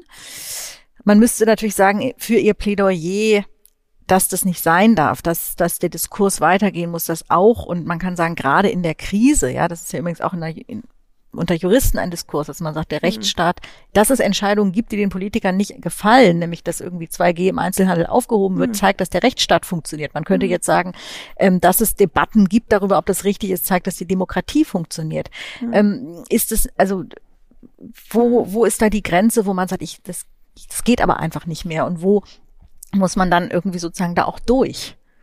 Ja, das ist eine, eine gute Frage. Also ich glaube nach wie vor nochmal, dass diese Unterscheidung eben zwischen sachlicher, harter Debatte, harter Auseinandersetzung und eben dieser, dieser persönlichen Vernichtung äh, ähm, die ich, die ich eben erfahren habe, ja, dass dann wirklich auch versucht wird, das war ja gar nicht nur jetzt in Bezug auf, auf die Impfdebatte, sondern es gab auch eine Sendung mit Richard David Precht über mein Buch, äh, wo dann hinterher geschrieben wurde, ich habe kein Recht, mich Philosophin zu nennen und ich bin eigentlich keine Philosophin, ich hätte einen kreativen Umgang mit Fakten in meinen Büchern und so weiter. Interessanterweise sind das vor allem Frauen, die das schreiben. Mhm. Ähm, äh, also das sind so Sachen, da würde ich sagen, dass das, das, das sollte jemand nicht aushalten müssen, ja, weil das sind einfach keine sachbezogenen Argumente, sondern da wird im Grunde auch versucht, eben eine Identität zu vernichten. Mhm. Ja, und das, äh, das lasse ich mit mir nicht machen und mhm. das ist nicht richtig. Ähm, und ich glaube, sich dann auch zurückzuziehen, das ist auch eine, würde ich sagen, eine Haltung der Resilienz, äh, mhm. äh, die auch übrigens äh, Nietzsche sehr schön beschreibt. Ähm, äh, da gibt's ja dieses schöne Bild äh, des russischen Soldaten, äh, der sich in den Schnee legt und das ist seine Weise zu überleben. Also er legt mhm. sich einfach hin und wartet. Mhm. Ähm, wäre er weitergegangen, Ne? So. Das heißt, Sie haben also, nicht geantwortet, Sie haben sich nicht verteidigt. Nee, genau, genau. Also auch, weil ich mich wirklich nicht auf diese Ebene begeben will. Ich will nicht auf diese, auf diese Atominem-Ebene kommen. Äh, ich, also ich glaube wirklich, der Verzicht auf Vergeltung auch, äh, äh, die Ökonomie der Zurückhaltung, das sind hohe Tugenden, die dieser Diskurs, glaube ich, sehr gut vertragen kann. Und ähm, ich glaube, dieses Dauerfeuer, so wie es dann eben auch die sozialen Medien natürlich äh, ständig anheizen und äh, wo ich aus gutem Grund schon gar nicht mehr bin, das tue ich mir überhaupt nicht mehr an, ähm, äh, das, ähm, das glaube ich, das, das, das, das braucht es. Ja, also diese diese Art dann auch mal in die Stille zu gehen, ähm, wäre in vielerlei Hinsicht manchmal wünschenswert. Das klingt eigentlich jetzt sehr vornehm, wenn man die Titel ihrer Bücher anschaut, die sie geschrieben haben, hat das mit in die Stille gehen nicht so viel zu tun, über Sterbehilfe zu schreiben, über Eifersucht. Gut, Bücher Schuld. sind natürlich immer Äußerungen. Sind sicherlich. aber doch Angebote des Diskurses auch und ja, der natürlich. Diskussion, auch der harten Diskussion. Natürlich, ja, Nein, nein, das, äh, mhm. ich, ich würde Sie gerne noch einmal auf eine Sache hinweisen, die mir wie ein ja, paradox, ein Widerspruch eigentlich erscheint, bei dem, wie Sie jetzt ähm, geredet haben. Ähm, und zwar einerseits Ihr starkes Plädoyer für eben die Debatte. So wie ich verstehe, antik gedacht, die Polis besteht dadurch, dass die Leute miteinander diskutieren und genau. daraus aushandeln den besten Weg für das Gemeinwesen. Und jetzt nochmal auf unser heutiges Thema, was Identität, will ich einfach nur nochmal fragen, ist das nicht, wenn man das einerseits stark macht, also den Wert der Debatte, des Arguments, mhm. ist das nicht eigentlich dann ein ein etwas, was die Sache schwächt, indem man sagt, ja, das ist aber nur das eine. Das andere ist eben auch die Identität, die eine Rolle spielen muss in so einer Debatte. Weil Sie ja gesagt mhm. haben, auch wir brauchen mhm. die betroffenen Perspektive in den mhm. Debatten. Also ja. jetzt sagen, kann man sich nicht vorstellen, eine Plenumsdiskussion über ein gutes Einwanderungsgesetz, auch von sehr, von Leuten, die keine Einwanderungsbiografie haben, Mhm. Ja, ich will nochmal das so jetzt mhm. darauf zuspitzen und, mhm. und, und, und fragen, ob Sie das nicht als einen Widerspruch eigentlich erkennen. Die Polis, der Polis-Gedanke, das bessere Argument und die Identitätsfrage von heute. Mhm. Gut, ich meine, man kann sich natürlich auch vorstellen, dass jemand, der jetzt zum Beispiel über ein Einwanderungsgesetz debattiert, ja. sich vorher sehr, sehr gut genau. informiert genau. hat bei Menschen, die eine Einwanderungsbiografie äh, haben oder wie auch immer, ja, sich mit Betroffenen äh, äh auseinandergesetzt hat. Aber ich, also ich glaube trotzdem, dass es wichtig ist, diese, diese, dass es nur bereichernd sein kann, eine Innenperspektive zu, äh, zu haben. Sie muss dann aber natürlich auch weiterführen. Also ich glaube auch, dass eine betroffenen Perspektive nur um der Betroffenheit willen ist ja noch nicht ein Gewinn. Also jemand kann ja auch so betroffen sein, dass er genau. gar nicht mhm. artikulationsfähig ist, dass er gar nicht äh, nichts dem Diskurs beizutragen hat. Also das heißt auch der Betroffene, ja, ähm, äh, und ich meine, da wir sind ja Frauen, wir gehören ja auch, wenn man so will, zu, deshalb haben wir jetzt, können wir ja vielleicht auf das Beispiel jetzt einfach mal gehen. Ähm, ne, wenn, wenn ich jetzt als Frau von, von etwas unmittelbar betroffen bin, aber ich, ich, ich, ich, ich habe nicht, sagen wir mal, dieses Minimum an Distanz, das ich brauche, um darüber auch zu sprechen. Also im Sinne von, ich kann darüber sprechen, ich kann anderen zuhören, ich kann auf deren Argumente eingehen, ähm, ich kann mein Problem so formulieren, dass es auch die anderen irgendwie nachvollziehen können. Also wenn ich all das nicht kann, dann bringt mir auch diese Perspektive nichts. Ja, also das heißt, und, und das, glaube ich, ist ja gegenwärtig vielleicht auch das Problem, ja, dass wir natürlich die betroffenen Perspektive gerade sehr stark machen. Wiederum natürlich durch die sozialen Medien, also weil ja auch jeder Sender, Sender jetzt sein kann. Ja, das, und das hat, wie gesagt, was sehr Gutes und das hat auch oft was Erhellendes. Ähm, aber es führt natürlich auch dazu, dass äh, Menschen, die eben äh, ja, ich sag's jetzt mal so in diesem Terminus der Sensibilität sehr dünnhäutig sind, weil sie eben so betroffen sind von etwas, ähm, dass es den Diskurs dann manchmal auch nicht unmittelbar voranbringt, mhm. sondern dass es dann eben auch ähm, ja auch eine hohe Gereiztheit gibt ja im Diskurs und, und ähm, gegebenenfalls eine kollektive Traumabearbeitung im besten Fall. Also naja, der Traumabegriff, da gibt es in meinem Buch ein sehr langes Kapitel dazu. Der hat ja eine signifikante mhm. Transformation erfahren. Das Absolut. würde jetzt zu weit führen, aber auch dieser Begriff gehört unmittelbar Ich habe das in einem anderen Zusammenhang neulich schon mal gesagt, dass man jetzt heute sagt, Kinder sind traumatisiert, weil sie eine halbe Stunde länger in der Kita bleiben oder so. ähm, das führt jetzt zu weit. Wollen wir noch mal unsere? Ja. Wir haben noch ein bisschen Zeit für unsere, nein, wir haben natürlich viel Zeit noch für unsere Zuschauer, aber ähm, die letzte Frage lesen wir einfach nur, die müssen Sie natürlich nicht. Warum ist die Frage der Identität überhaupt wichtig, wenn wir doch nur Menschen sind? Das fragt Fabio Tschech. Ähm, da könnte man jetzt sagen, wer Menschheit sagt, will betrügen. Das wollen wir aber jetzt vielleicht nicht ausführen. Also das wäre ein Statement, mhm. sagen wir mal jetzt eher. Mhm. Ähm, Andreas aus Frankfurt, ist Identität nicht fluid? Im Gespräch mit den Eltern bin ich Kind, im Gespräch mit den Kindern äh, bin ich Vater. Was ich, was ich bin, mhm. definiert doch mein aktuelles Umfeld. Das ist vielleicht nochmal ein ganz mhm. interessanter mhm. Punkt, der so ein mhm. bisschen vielleicht systemtheoretisch mhm. eigentlich argumentiert. Ne? Mhm. Ja, und das ist natürlich auch interessant. Ähm, das hat, glaube ich, auch wirklich ganz viel zu tun eben mit modernen Identitäten. Ne? Dass, dass wir eben auch als moderne Identitäten ganz viele Seiten haben, die ständig angespielt sind. Also eben, wenn ich jetzt nachher nach Hause gehe zu meinen beiden Kindern und meinem Ehemann, dann bin ich jemand anderes als jetzt hier. Also mhm. dann werden ganz andere Seiten angespielt, ganz andere Merkmale treten in den Vordergrund, die hier erstmal gar nichts zu suchen haben. Ähm, also und das, glaube ich, ist wirklich kennzeichnend für uns heute, weil das natürlich alles früher viel eindimensionaler war. Also mhm. ich meine, gerade, glaube ich, an der weiblichen Existenz kann man das sehr gut festmachen. Ja, das war man Mutter, da war man Hausfrau und that's it. Ja, heute müssen wir ständig in neue Kontexte, in neue Rollen reinspringen. Ein, ein Erfolg von jemandem wie äh, dem ähm, amerikanischen, äh, nein, kanadisch ist er, ne? Peterson, äh, Jordan Peterson, äh, der Erfolg von seiner Ansprache äh, rührt ja irgendwo auch daher, dass sich selbst die angebliche Mehrheit der heterosexuellen Männer im Moment auch irgendwie diskriminiert fühlen, jedenfalls in einem bestimmten Milieu. Ne? Also ist ja auch ein ganz interessantes ja, ja, Phänomen. Ja, ja. Ne? Ähm, ein anonymer Gast fragt noch, wäre es nicht sinnvoll, die Volatilität unserer Identitäten zu genießen, die sich aus dem ambivalenten emotionalen Grundzustand der Spätmoderne ergeben? Mhm. Ja, also ich glaube ja tatsächlich, dass das der interessante Weg wäre, den ich auch wahrscheinlich persönlich wählen würde. Also zu sehen, dass, dass Identität gerade eben vor dem Hintergrund der gerade geschilderten modernen Komplexität, die ja mit, mit, mit moderner Identität einhergeht, man gerade diese Ambivalenzen und dieses Schillern und dieses ne, man, man, man kann eben in unterschiedlichen Kontexten ein anderer sein jeweils. Und, ähm, und man hat natürlich sowieso verschiedene Seiten in sich. Also das finde ich ist ja wirklich eine tiefe und gute Einsicht auch der Psychoanalyse gewesen. Also diese, diese Bisexualität der Menschen, ja, dass das eben in uns stecken beide Seiten drin. Und die, mal kommt die eine Seite mehr hervor und mal die andere.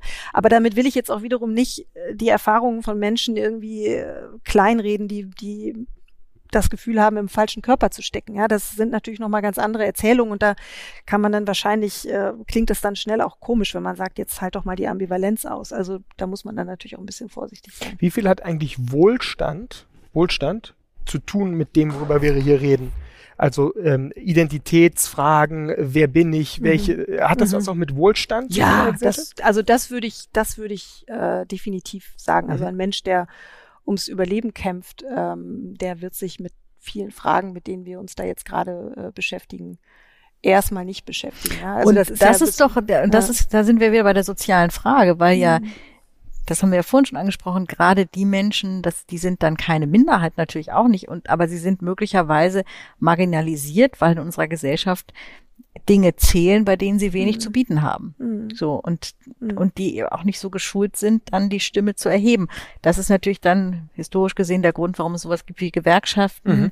die mhm. traditionellen Fürsprecher, mhm. äh, die dann äh, diese Stimme äh, nach oben tragen. Aber ähm, ganz interessanter Punkt mit den Gewerkschaften, ne? sind ja völlig aus der Öffentlichkeit total. zurückgetreten. Das ist das ist das Paradigma äh, des Allgemeinen. Genau. Das ist das Alte. Das ist das Alte. Und da, die, genau. die muss man jetzt irgendwie rüber retten in das Neue. Das mhm. Ja, beziehungsweise die Influencer oder die sozialen Medien haben die Rolle der Gewerkschaften zum Teil mhm. übernommen, könnte man sagen. Aber ich, ich finde, man müsste wirklich noch mal einen Satz zu diesen sozialen Medien ja. sagen, weil es gibt einen interessanten Soziologen äh, in den USA, der heißt äh, Chris Bale und der hat herausgefunden, dass in den sozialen Medien tatsächlich die Identität eine ganz wesentliche Rolle spielt. Nämlich, dass, ähm, also er hat ähm, ausprobiert, was passiert eigentlich, wenn man wirklich mal die Leute aus ihren Bubbles rausholt und sie mit unterschiedlichen anderen Meinungen konfrontiert. Mhm. Ja, passiert dann doch so eine Art Austausch, ne, was, und er hat festgestellt, nee, nee, das, das, worum es eigentlich geht, ist eben die Festigung der eigenen Identität.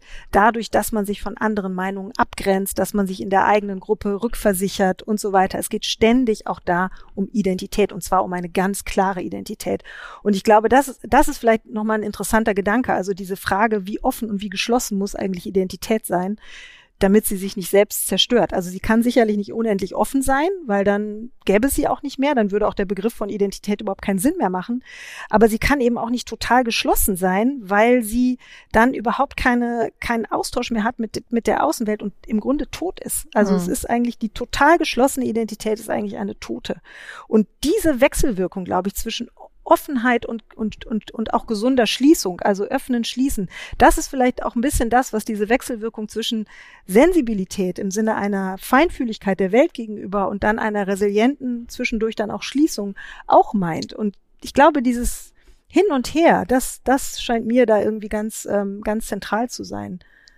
Nicht, man hm. darf nichts, nichts von ja, ja, also dieses Phänomen der Echokammer, das ist ja genau das, mhm. soziale Medien, man schottet sich ab in einer bestimmten Gruppe, wo man in dem bestätigt wird, ähm, was man immer schon richtig fand und, und äh, wo man sich vor allem den gemeinsamen Feind mhm. äh sozusagen ähm, gegen den stellt, ähm, das wird ja problematisiert, weil es eigentlich den Diskurs ja, dem Diskurs zumindest schadet, wenn er mhm. ihn nicht ganz zerstört. Und vielleicht einfach auch nochmal als letzten Punkt. Also mich wundert tatsächlich immer mehr, wie überhaupt Menschen da noch unterwegs sein können, äh, weil ja total klar ist, dass diese äh, Plattformen nur dazu da sind, Dauererregung zu erzeugen, Polarisierung zu erzeugen. Das ist das Geschäftsmodell. Das, was uns da hält, ist die da, also die, diese, diese Dauererregung, Dauerempörung. Und das ist das, Geschäftsmodell äh, all dieser all dieser Plattformen. also ich glaube, jemand sagen, das ist unsere Perspektive. Jemand in Kasachstan, der sich darüber ja, ist eine andere. Nicht? Ja, aber ich glaube, wenn wir wirklich mal, ne, Stichwort, wer will ich gewesen sein oder wer wollen wir gewesen sein, wenn wir irgendwann mal in 50 Jahren oder in 100 Jahren zurückgucken, ich glaube wirklich, unterm Strich, es mag positiv, auf der positiven Seite mag es Punkte geben, hm. die negative ist länger. Ich glaube, für eine Frage haben wir noch Zeit. Gibt's noch einen? Wie, wieder Anonymous, wie viele beziehungsweise welche Identitäten sind wirklich relevant, wenn es um die Frage geht, wie wir als Gesellschaft in Zukunft wieder besser funktionieren können? Das schließt das sozusagen an den Einstieg ein. Welche Kategorien relevant sind, damit wir wieder ja. besser funktionieren. Welche Identitäten, genau, welche Kategorien der Identitäten sind wirklich, wirklich relevant? Das ist eigentlich, Frage. und der Einstieg, insofern passt es ganz genau. schön, weil es der, weil es auch der Beginn unserer Diskussion war. Hm. Also ich glaube, gerade die Fähigkeit, aus der eigenen Identität herauszutreten, das ist das, was uns äh, als Gesellschaft zusammenhält. Ähm, ähm, vielleicht dazu auch noch einen, einen letzten, ähm, einen letzten Gedanken. Es gibt ja diesen in der äh, Philosophie der, der Gerechtigkeit dieses berühmte Bild des äh, Schleier des Nichtwissens von John Rawls. Mhm. Ähm, und damit meint er, dass wir eben gerade nicht wissen, also ein Gedankenspiel, wir wissen gerade nicht, als wer wir, an der Gesellschaft teilhaben, also ob als Schwarzer, als Mann, als Frau, als Trans, als was auch immer, wir wissen es gar nicht. Und dieser Schleier des Nichtwissens bringt uns dazu, die Gerechtigkeitsperspektive einzunehmen, weil wir eben gerade nicht für uns sprechen aus unserer Perspektive, sondern wir nehmen imaginär ganz viele Perspektiven ein. Und ich glaube, dieses imaginäre Spiel des Aus sich heraustretens, das ist das, was eine Gesellschaft voranbringt und nicht das irgendwie sich ständig zurückbeziehen auf die eigene Gruppe und die eigene Identität ein sehr schönes Plädoyer. Am Ende eigentlich auch ein Plädoyer für die Kunst oder für zum Beispiel ja, das Theater, sich hineinzuversetzen ja. in andere. Mhm. Wunderbar, liebe Frau Flasspöhler, das war ganz toll, dass Sie hier heute das mit uns gemacht haben, dass wir Gerne. so angeregt diskutieren durften mit Ihnen. Ähm, wir dürfen darauf hinweisen, dass das Gespräch in Ausschnitten und mit einer kleinen Moderation von Helene und mir auch morgen ab 17 Uhr noch im Podcast für Deutschland äh, zu hören sein wird und ähm, das, was wir hier gemacht haben, auch äh, nachzusehen ist. Sie können es also weiter schicken ab morgen. Genau, im Stream auf unserer Seite. Und dann dürfen wir Sie jetzt schon einladen, am 8. Februar wieder bei uns zu sein. Wir wissen ehrlich gesagt noch nicht genau, ob rein digital oder hier. Das wird sich alles noch herausmändeln. Wer weiß das schon? Das ist in diesen Tagen einfach eine sehr, sehr lange Zeit. Aber wir freuen uns, dass wie auch immer wir dieses Format weitermachen können. Wir freuen uns sehr, dass Sie heute dabei waren. Ähm, ich habe das wir trinken ja immer Wein äh, bei diesen Veranstaltungen und beim letzten Mal gab es natürlich hier auch Wein für alle. Ich habe es am Anfang vergessen zu sagen, dass Sie sich zu Hause natürlich alle die Flasche aufmachen sollen. Ich hoffe, Sie haben es trotzdem getan. Wenn nicht, dann machen Sie es jetzt. Ähm, also wir danken sehr herzlich für die Aufmerksamkeit. Sie können sich natürlich auch bei uns im Nachhinein gerne mit Kommentaren und, Anme ähm, äh, und Anregungen melden. Wir freuen uns immer auf den Austausch auch mit unseren Leserinnen und Lesern und unseren Zuschauern natürlich von heute. Also alles Gute, bleiben Sie gesund und auch nochmal von meiner Seite vielen Dank an Sie, Frau Flassbühler, und natürlich an die tolle Organisation, nicht zu vergessen von Seiten ähm, unseres Verlags, die Unterstützung auch hier im Haus, äh, die wir bekommen haben. Und Dank ans Berliner Ensemble kann man gar nicht oft genug sagen für das Mobiliar. Da hat Brecht schon drauf gesessen. Oh, das ist schön. Also machen Sie es gut und bis bald. Tschüss.